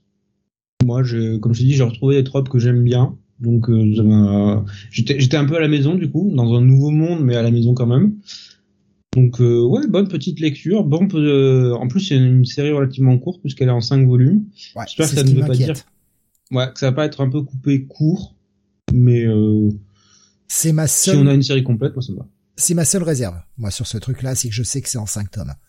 Et vu la densité de tout ce qui est posé dans ce premier tome, je me dis mais comment il finit en 5 Hmm. Sachant que tu as déjà une autre guerre entre deux autres cités qui annoncée à la fin du volume. Donc, euh, Ouais, ok. Tu l'as lu aussi, euh, Jonath. Qu'est-ce que tu en as pensé? Moi, j'ai beaucoup aimé. Effectivement, il y a beaucoup des héros de la galaxie hein, là-dedans, on va pas se mentir. Mais euh, oui, je, je, me demande si c'est pas un prototype en fait. Alors, faudrait voir à quelle date exactement ça a été euh, ça a été fait. Il me semble que c'est quand même plus récent hein, que les héros de la galaxie. Mais c'est peut-être genre une, une idée qu'il a eu dans les cartons euh, qui mhm. ressort, euh, qui a ressorti maintenant. Euh, non, moi, moi j'ai, euh, j'ai beaucoup aimé. T'as raison, Steve. Il y a ce world building qui est très bien fait. et puis il y a ces personnages qui, alors c'est apparemment de 2017. la série, hein, le, la série manga, mais le, le roman d'origine. Ah, le roman d'origine, oui, t'as raison. Euh, donc c'est quand même, ce qui est bien, c'est que les, on va dire les, les trois, euh, les trois protagonistes, on va dire en tout cas euh, ceux qui sont sur la couverture du du premier tome sont tous tous tous présentés et surtout chacun a vraiment une une personnalité bien différente, bien identifiée quoi, et avec des caractéristiques qui qui te permettent d'être attaché à eux. C'est-à-dire que par exemple, le, alors celui qui est un peu le, le stratège, euh, enfin le conseiller, celui qui est conseiller du président, hein, littéralement, mhm. euh, a un peu ce en bas à gauche sur la côté, cover, hein, pour ceux qui, qui, ouais, il est un peu, tu vois, euh, qu'on appelait ça, un peu euh, un peu là, un peu nonchalant, exactement. Il est un peu nonchalant, un peu, on a l'impression je m'en foutiste. Mhm. Et au final, pas du tout. en réalité, façade, ouais c'est une façade et on se rend compte qu'en fait il est hyper concret, hyper précis quoi. C'est-à-dire que il euh, euh il est euh, il est vraiment euh, dans la précision. Euh, t'as le alors celui qui est au milieu. alors je sais pas si général. Ouais, général. Je sais pas si ça va être le personnage principal du coup, mais voilà, ça a l'air. On se dit comme ça que c'est la grande gueule, mais au final pas tellement quoi. On voit que, enfin quand le président lui dit, écoute, t'as la promotion bon le mec est euh, le mec est enfin la refuse limite quoi. Enfin on se dit merde euh, qu'est-ce qui se passe? Mais il la refuse jusqu'à ce qu'il sache d'où ça vient que ça vient euh, bah, de notre personnage principal. Et c'est ça aussi. On, on, te place des je m'attends en fait à tout moment à avoir un un épisode flashback qui va nous expliquer vraiment ce qu'ils ont vécu ensemble parce qu'on nous dissimule là aussi par petites touches. Mais Tu sens que les mecs ont un passif commun, qu'ils ont vécu des trucs. C'est pas les seuls d'ailleurs, parce que c'est aussi ça qui est posé dès le départ. On a, quand on nous présente ce, nouveau Commodore, le mec est euh, dans une piole délabrée euh, avec une fille qu'il a rencontrée, on sait pas trop où. Et il y a cette photo là où ils sont plusieurs dessus. Tu sens que c'est la fine équipe euh, des mecs qui vont se retrouver. Petit à petit, bah, tu, tu vois le truc venir. Mais le problème, c'est est-ce qu'il aura le temps de, de tout placer en cinq tomes, quoi? C'est quand même bah, relativement dense, hein. Allez, hein. Là, si tu me dis que c'est en cinq tomes, euh, ouais, c'est ça risque d'être bâclé quand même, hein, pour ce genre de, pour ce genre de potentiel d'intrigue là. Ah ouais, je sais pas comment tu vas pouvoir prendre autant, enfin, je sais pas comment en cinq tomes déjà tu prends le temps rien que pour développer les personnages, quoi pour vraiment pas qu'on reste trop euh, trop en surface. Pareil, celui qui est donc euh, le troisième sur la couverture, qui paraît être un peu euh, dans le camp des des antagonistes. Bon, c'est pas c'est pas le méchant lambda quoi. Enfin, c'est pas je sais pas comment je sais pas comment l'expliquer quoi. c'est un, un super stratège. Le mec, en fait, le mec vit à travers la guerre. Il vit pour faire de la stratégie. Il a l'air assez raisonnable aussi quoi, tu vois. Ah, disons que je, le trouve en fait bien. Enfin, au niveau de la caractérisation, je le trouve très différent de bah, du Commodore hein, qu'on voit au milieu hein, sur la cover et euh, celui dont on parle, celui qui a la cicatrice. Bah, L'un est extraverti et l'autre est très dans, bah, dans son taf en fait. Mais ouais, il y, en a un, il est là pour gagner la guerre, vraiment. Enfin, pour en fait baiser le, le, le, le général ennemi quoi. Son but, c'est de trouver la faille. Et je parle donc de, du général, celui qui a la qui a la cicatrice là tu sens que le mec vit pour ce côté euh, déjouer la stratégie ennemie. C'est c'est pas forcément faire la guerre, c'est gagner la bataille. Alors que l'autre est, j'ai l'impression, hein, est plus dans établir un plan de défense. Oui, baiser le général adverse aussi, mais plus dans la défense que dans l'attaque. Et j'aime bien ces deux facettes de personnalité qui sont assez différentes et qui s'opposent, qui n'ont qui n'ont que le même but en fait, malgré tout, qui n'est que gagner la bataille quoi. Après moi c'est comme ça que je l'ai ressenti. Encore une fois, je peux me gourer, hein. Vous avez peut-être pas du tout le même ressenti que moi. Si, si. Bah, c'est pour ça que je te dis, il y en a un qui est très extraverti et l'autre qui est euh, extrêmement, je vais pas dire vieux jeu, mais qui est très dans l'implication de son dans son boulot. Alors que voilà, Anne-Marie, c'est pas du tout son cas. C'est juste qu'il est très très bon dans ce qu'il fait. Il y a, il y a vraiment en fait tout ce que j'aime là-dedans, c'est qu'on a un côté stratégie, on a un côté plan, et des plans qui sortent pas du cul, euh, qui sont pas genre les trucs, euh, les Deus Ex Machina euh, à la dernière minute, le petit retournement de situation final sur sur le l'huile versée, moi ça m'a fait un peu sourire quoi. Mhm. Voilà, j'en dis pas plus, vous vous comprendrez en le lisant. Je trouvais ça, je trouvais ça super cool. pareil là aussi assez inventif. Il y a de la politique, il y a énormément de politique dans ce dans dans ce bouquin, des, des jeux de pouvoir en fait. Et, et surtout, visuellement, c'est ce qui me parle le plus en manga. Il y a ce style un peu, euh, et là encore une fois, je peux me tromper, je connais peut-être pas assez de manga pour ça, mais ça me fait penser un peu à ces vieux mangas typés années 70, années 80 en termes de dessin. Et c'est ce qui me, ce qui m'attire le plus visuellement dans, le manga. Si je vais, euh, tu me proposes de manga, un avec un style visuel comme bah, les Chroniques des Sept Cités et un truc euh, un peu plus moderne, par exemple Keiju 8, si on parle juste de l'aspect visuel, Kid était très beau, hein, mais je vais être attiré presque automatiquement vers ce, ce style de chronique des sept cités.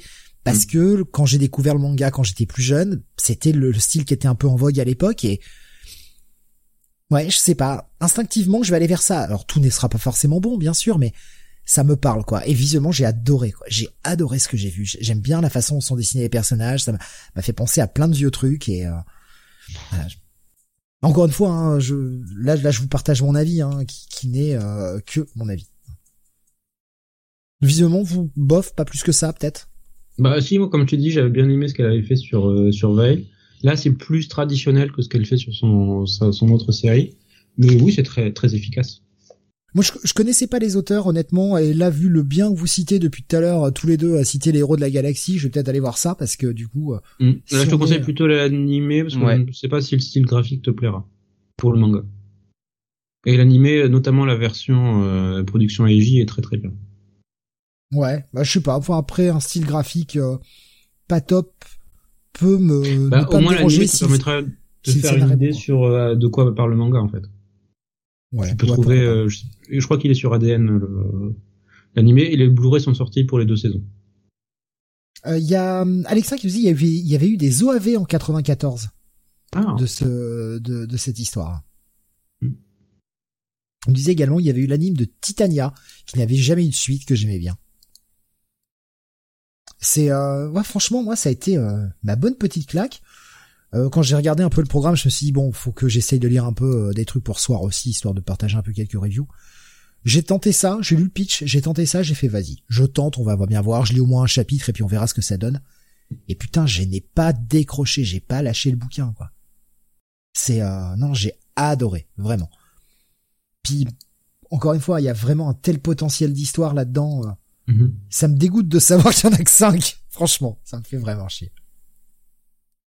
Bah, je te dis, les héros de la galaxie est plus complet, puisque là, en, en chez Kurokawa, on a 14 volumes, et la série est pas terminée.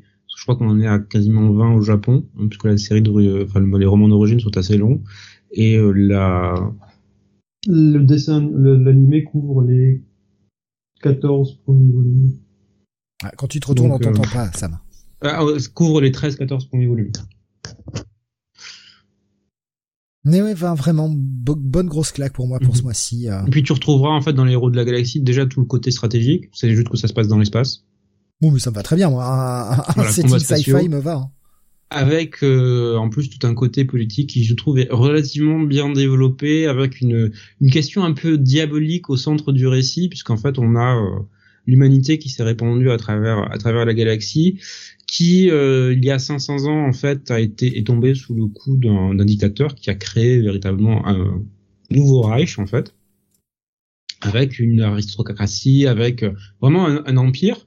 Euh, et il y a 200 ans en fait une partie de la population a réussi à fuir pour créer ben, un nouveau régime démocratique ailleurs. Et depuis en fait les deux les deux systèmes sont en guerre l'un contre l'autre et en fait, on arrive à un moment clé de, de l'histoire de ce conflit, où d'un côté, en fait, du côté de l'empire, tu as, euh, je crois que c'est euh, Reinhardt euh, du côté, voilà, du côté, euh, du côté empire, qui est en fait un jeune stratège ultra ambitieux qui veut prendre la, tête de l'empire pour, euh, voilà, pour des raisons personnelles qui sont développées au sein de la série, qui a pour lui d'être un stratège, comme je dis, de génie, qui va très vite monter dans, dans le rang et prendre la tête l'un de ses premiers faits d'armes qu'on a au début de la série, c'est qu'il réussit à repousser en fait une, une invasion menée par euh, la Fédération des Planètes Unies, qui est le nouveau régime démocratique qui a, qui a, qui a émergé.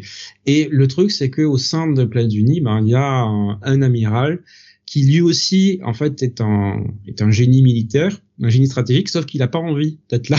C'est-à-dire que d'un côté tu as un, un, mec qui est ultra ambitieux et qui a les moyens de ses ambitions, qui va tout se faire pour réussir, et de l'autre qui est un mec qui est là mais qui a pas vraiment envie, qui euh, qui en fait tire son génie militaire de son amour pour l'histoire parce qu'il va tirer continuellement des euh, des stratégies du passé euh, voilà du, euh, du, passé et les adapter au temps présent ce qui fait qu'il arrive toujours un peu à s'adapter.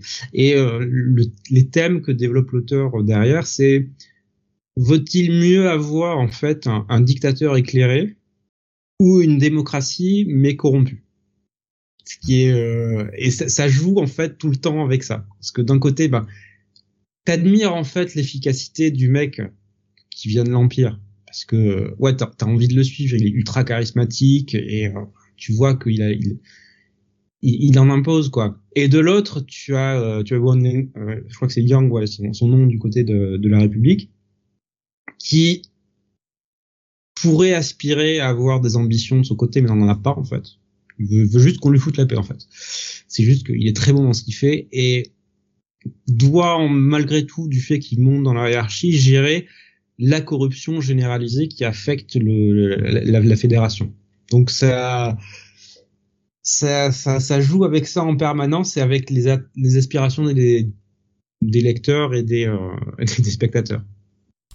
Il y a euh, Alexin qui nous disait, hein, il nous partageait des, des images un peu euh, euh donc de, de l'ancien style, le nouveau style, etc. Oui et nous disait le vieil animé des héros de la galaxie c'est 200 OAV ce qui fait que moi ça m'a halluciné et euh, nous a partagé un petit un petit texte hein. ouais. donc euh, sorti entre décembre 88 et mars 97 il y a une série de 110 OAV 110 OAV ouais 2800 minutes d'animation ce qui est incroyable et ensuite il y a eu des saisons de 26 pour les Gaiden Mhm. Hallucinant. Ouais. Alors la nouvelle, la nouvelle, la nouvelle série va, je pense, va plus vite. Parce que voilà, t'as 24 épisodes pour l'instant. Je sais pas s'il y aura une troisième saison, je l'espère. Mais on croise les doigts parce que c'est très très haut niveau. C'est du production IG euh, de très très haut niveau. Là, ils ont, on clair, ils ont clairement mis moyen. Mais euh, ouais, c'est intéressant en tout cas, franchement. Mm. Ça me ça me parle beaucoup. Je si j'ai le temps, si j'ai l'occasion, je testerai ça. Là vraiment en tout cas, Chronique des sept cités, je m'attendais pas à ça. Je savais pas trop ce que j'allais aller lire et euh, putain. Là, je, je remercie le hasard. Euh, c'était un peu au pif. Bon, enfin, non, c'était pas un peu au pif. Je me suis dit bon, je vais lire un volume 1 parce que euh, j'ai pas le temps d'en rattraper 4 ou 5, mais. Euh, bah, si t'as aimé ça, je te dis va voir les héros de la galaxie. C'est euh, très clairement dans la même Dans les trois premiers tomes dont on a parlé, quatre, parce que remarque oui, de nous il restera que descendre, j'aurais pu aller lire. Ça, ça m'intéresse, j'irai le lire. Mais on va dire dans les trois premiers tomes que j'avais vu sur le conducteur cet après-midi, il y avait Orimiya, il y avait euh, La danse du soleil et la lune et euh, Chronique des sept cités. Bon, j'ai pris Chronique des sept cités. Putain, je regrette tellement pas mon choix, quoi. et, euh, vu ce que vous avez dit sur La danse du soleil et de la lune, c'était pas pour moi. Et Orimiya, c'est pas pour moi non plus. Donc, je suis tellement content. donc ça, c'est sorti chez Noévé Graphics. C'est pas très cher. C'est à 7,95. Et voilà, 5 tomes. c'est une série qui a de fortes chances d'atterrir en physique dans ma bibliothèque, hein, j'avoue j'ai vraiment été euh, enfin je déconne pas quand je dis que c'est mon vrai c'est un vrai coup de cœur. Je ouais le genre de truc que j'ai envie d'avoir à la maison quoi. Donc pour que ça me fasse ça chez nous c'est chez Noévé Graphics mm. pour que pour que ça me donne envie de ça euh, c'est que ça m'a plu. Vraiment. Ah il parle de des héros de la galaxie pour savoir où c'était dit. Oui. Alors la nouvelle série comme j'ai dit c'est chez ADN et euh, l'ancienne il y a un lien qui a été posté mais oui, voilà, dans les méandres du net. Merci Alexa. Bah, je sais qu'aux États-Unis c'est disponible légalement, mais en France, je sais pas si on a accès. VPN. je crois que c'est chez Hive. Non mais sérieux, je vais finir par y passer au VPN hein, parce que ça me casse les couilles. Hein. Vraiment, ça me casser les couilles. Donc euh, je sens que le VPN, euh, je vais je vais finir par y passer. Il y a souvent des offres chez, chez vos youtubeurs. Euh, je sais pas, tu regardes YouTube parce que ça revient souvent. Hein. Mais oui, c'est ça. Il y a souvent des offres avec NordVPN, tout ça. Hein, on va bien, je vais bien finir par y passer, sincèrement. Non, mais vraiment, c'est, euh, on va dire, c'est un moyen pseudo légal, voilà, euh, d'avoir accès à un catalogue un peu plus varié. Pseudo légal, j'insiste. On est dans une zone de gris, quoi. Euh, ben voilà. Est-ce que Jonathan, tu veux rajouter quelque chose sur Chronique des Sept Cités peut-être? À posséder. Pareil. Moi, ce sera un bon à lire pour moi.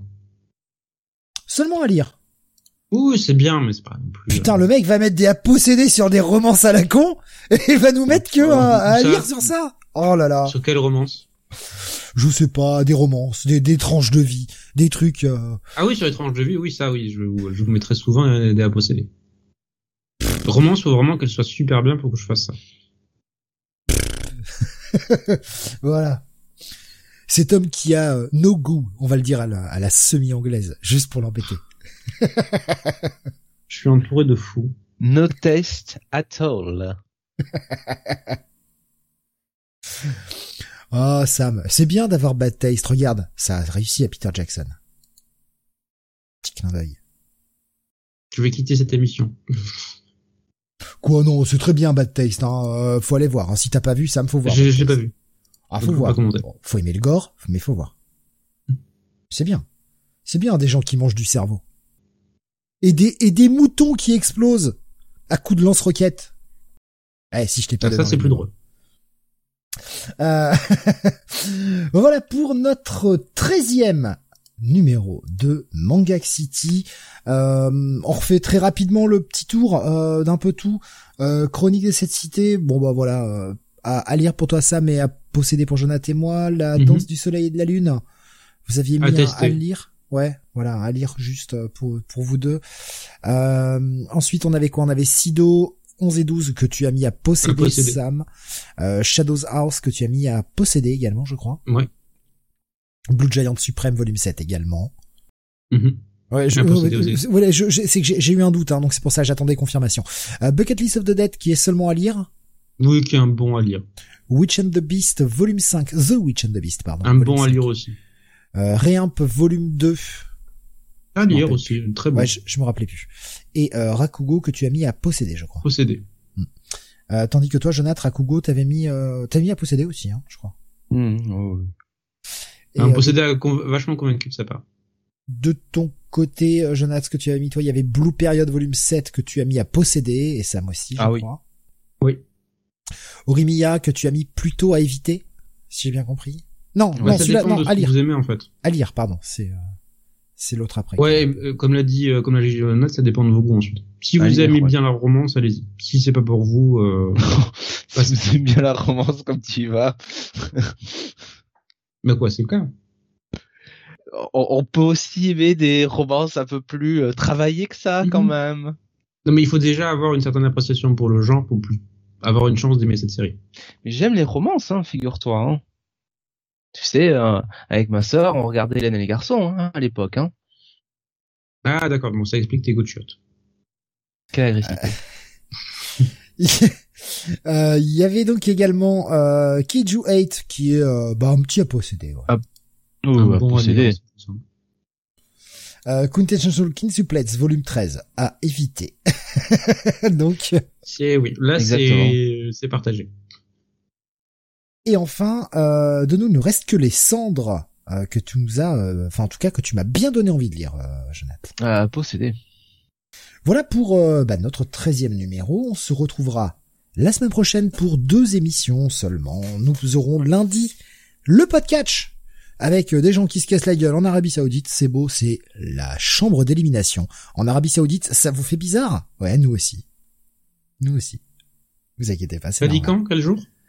Ce sera lundi.